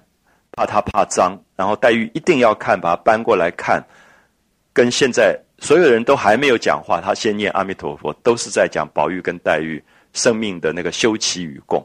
就他们根本是前缘未了，所以这种情深是别人无法了解的啊，就是别人都没有讲话，可是他先念阿弥陀佛，因为他心里面其实我们刚刚讲说谁在哭谁在哭，没有讲黛玉，其实黛玉是挂念最深的，所以这个时候宝玉好了，他就阿弥陀佛念了一声佛。好，下面你就可以看到宝钗的吃味，宝钗在旁边的吃醋啊，薛宝钗就回头看了林黛玉半天，就吃的一笑，那大家都不知道什么意思。就只有惜春就问说：“宝姐姐，好好的笑什么？啊，你你在笑什么东西？”那宝钗就说：“我笑弥陀佛，比人还要忙，又要讲经说法，又要普度众生。现在如今宝玉凤姐姐病了，又要烧香还愿，赐福消灾。那今天他们两个才刚刚好了一点，又要管林姑娘的姻缘了。你说忙得可笑不可笑？”我不知道大家会不会觉得宝钗这个话里其实是有话的，因为刚才送茶叶的事情，大家都觉得黛玉最后一定是嫁给宝玉的，所以宝钗在旁边虽然一句话都没有讲，可是宝钗已经大概很很伤心了，因为宝钗是一直要抢这个位置的，宝钗一直不露，可是宝钗事实上一直在安排计较这个位置，啊，她跟黛玉不一样，黛玉是跟宝玉其实是前缘。其实他不是在意那个名分，而在意这样的一个情深。可是宝钗是在意这个名分，所以这个时候他就觉得黛玉竟然念了阿弥陀佛，他其实是在嫉妒那两个人的那么深的关系，他是加入不了的。所以他就会有一个讽刺说：“你看他现在又要管你们的姻缘了。那这个明明是在接在刚才茶叶那一句那一段话说，你们这个还要求阿弥陀佛，就是你认定你是跟宝玉要在一起。好，所以这些细节大家。”如果比较仔细的看啊，你会感觉到《红楼梦》里面很多微妙的人的心理的描述啊，那种非常纤细的东西。那他就说：“你你看，忙得可笑不可笑？”林黛玉听了不觉又红了脸啊，就是她当然觉得她自己好像不小心露出了阿弥陀佛这句话，表示她这么爱宝玉，跟宝玉的情这么深，所以就红了脸，就啐了一口，然后说：“你们这起人不是好人，不知怎么死。”再不跟好人学，只跟着凤姐姐贫嘴烂舌的学。因为刚才王熙凤在取笑她要嫁给宝玉，现在宝钗又加入了，所以她就在，呃，讲他们一面说一面摔帘子就走出去。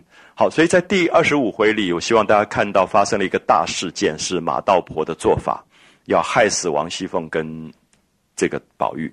那虽然事情在现在我们觉得没有成功，有这个跛脚道士赖头和尚来救了他们。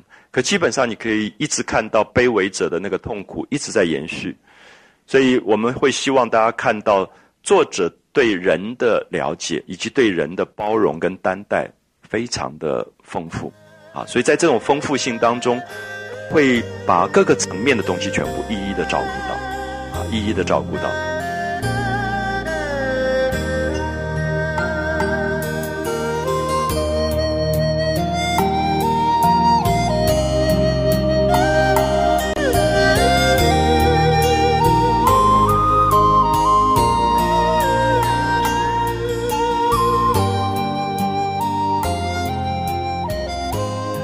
所以，也许大家会回想起来看一下，二十五回写的最好的角色，真的是马道婆。就这个角色在《红楼梦》不多见，因为如果《红楼梦》要写一个贵族人家，不太容易写到这种有一点三教九流的角色。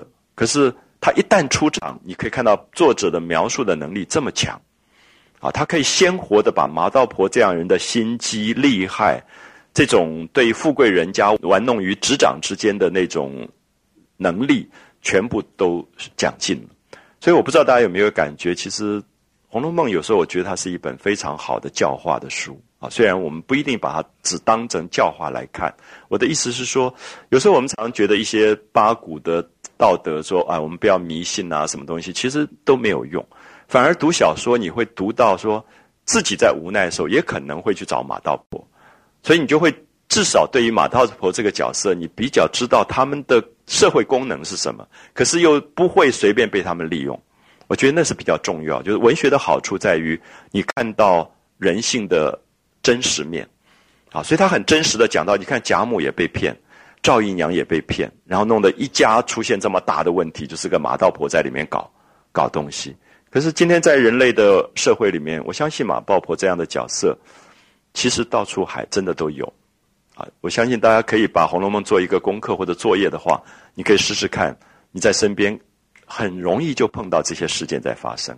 有时候是邻居啊，家里面你忽然就看到说，哎，他们哪一家人又请了一个什么什么道士在做法，或者家里面看看床摆的位置对不对，总经理的那个办公室的那个桌子风水怎么样，其实一直在发生。那当然这个东西我是觉得人之常情，因为人在一个。巨大的天理难测的状况里，其实我觉得我们一方面相信科学，一方面也觉得天理难测，所以你会有很多的包容。所以说说，哎，你们家路冲，所以挂一个八卦镜在门口会比较好。我觉得无伤大雅。可是不要忘记，马道婆这些人会利用这个弱点变成灾难。当他利用的时候，情况不一样。所以我分两个部分谈，是说，如果他只是人性的弱点。有时候你也相信说把床搬一搬，然后家里挂个镜子会好一点，心安一点。我觉得都无伤大雅。其实他就真的是人之常情，我也不觉得这个迷信有这么严重。可是社会里面用这样的人性弱点去变成搜刮资源，开始去做各种的社会性的一个推展的时候，它是蛮危险的啊，它是蛮危险，而且有时候它会变成巨大的团体势力，最后也有巨大的影响力啊，它可以变成。所有的人以为这个东西是所有控制人心的最重要的部分时候，这个社会会发生危险。所以孔子讲的“子不语怪力乱神”，其实是有点害怕这个东西变成主宰性的力量，所以也变成了像贾政这一类人的态度，就说不要太去亲近亲近这个东西。可是很有趣，就是你看到儒家并没有使传统的，比如说中国的社会减少这种人，而且我觉得民台湾的民间。这一类的角色其实是蛮多的，而且声势很大很大。你不去仔细研究则因，仔细研究你会吓一跳。就是民间的庙宇，它所得到的资源真是到惊人的地步。你随便常常报纸一打开，看到什么一个皇宫什么出现的事情，你都会吓一跳。就是它里面所得到的捐款，或者它在整个政治里面的复杂性。那我相信这个是马道婆这种小小案件的扩大。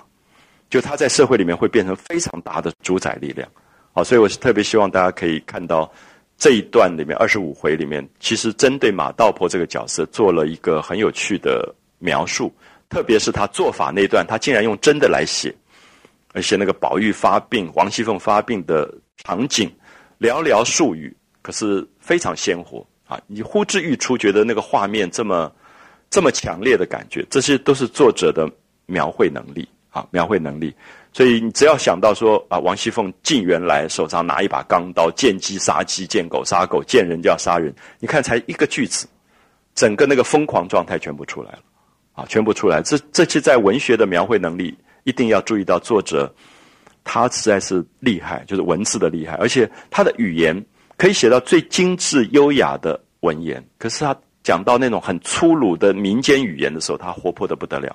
马道婆跟赵姨娘的语言，或是贾母在生气的时候骂赵姨娘的语言，都跟平常的语言不太一样。里面那种粗鲁的东西，或者王夫人骂赵姨娘的语言，也都很吓人啊！所以这些部分都可以看到，语言有时候简直是比刀子还厉害，它可以这样伤人的啊！就说你可以想象一个女人被别人骂说你这养出下流黑心种子这种，其实是很恶毒的话。可是王夫人是一个念佛的人。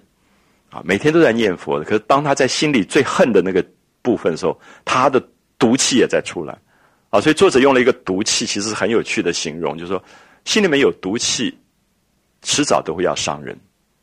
那有时候是语言，有时候是行动，有时候是观念，各种东西。那怎么样去使这个东西祥和？大概也是那个卑微感一定要减低啊，每一个人的卑微感、自我的卑微感都能够减低。当他在一个充足的自我完成的。满足感当中，其实这个冤气就会比较少，那大概马道婆也就无所着力了。可是如果你有冤气，马道婆就很可以做法啊。可是如果一个社会里面祥和的这个东西越来越多，其实马道婆也没有插手的余地。所以我最有趣，我常常想补写一段，就是说他告别了贾母，在去赵姨娘之前，去了各房各院，那一段到底是什么？我就很想把它补起来，因为我相信各房各院都有他们的冤气。每一个人多多少少就说你帮我供养一个什么，你帮我做一个什么东西。所以赵姨娘只是一个极端的例子，啊，只是极端例子。其实各房各院都有供养，那各房各院也都有他们人生上的不甘、不甘心，所以这个马道婆才会每个月在这个家族走来走去，然后可以搜刮这么多东西走啊。所以我想这些部分，希望大家能够做比较细的这个观察。那我们呃二十六回就会开始讲啊新的一段。看到小红爱上贾云，然后在枫妖桥讲了很多新式的爱情的绘画，也会看到春天林黛玉的春困发幽情，她跟宝玉偷看了一些禁书，开始感觉到少女的情怀，然后开始有一种忧烦烦闷的东西开始去表白出来。那我们下午会讲二十六回的部分。好，谢谢大家。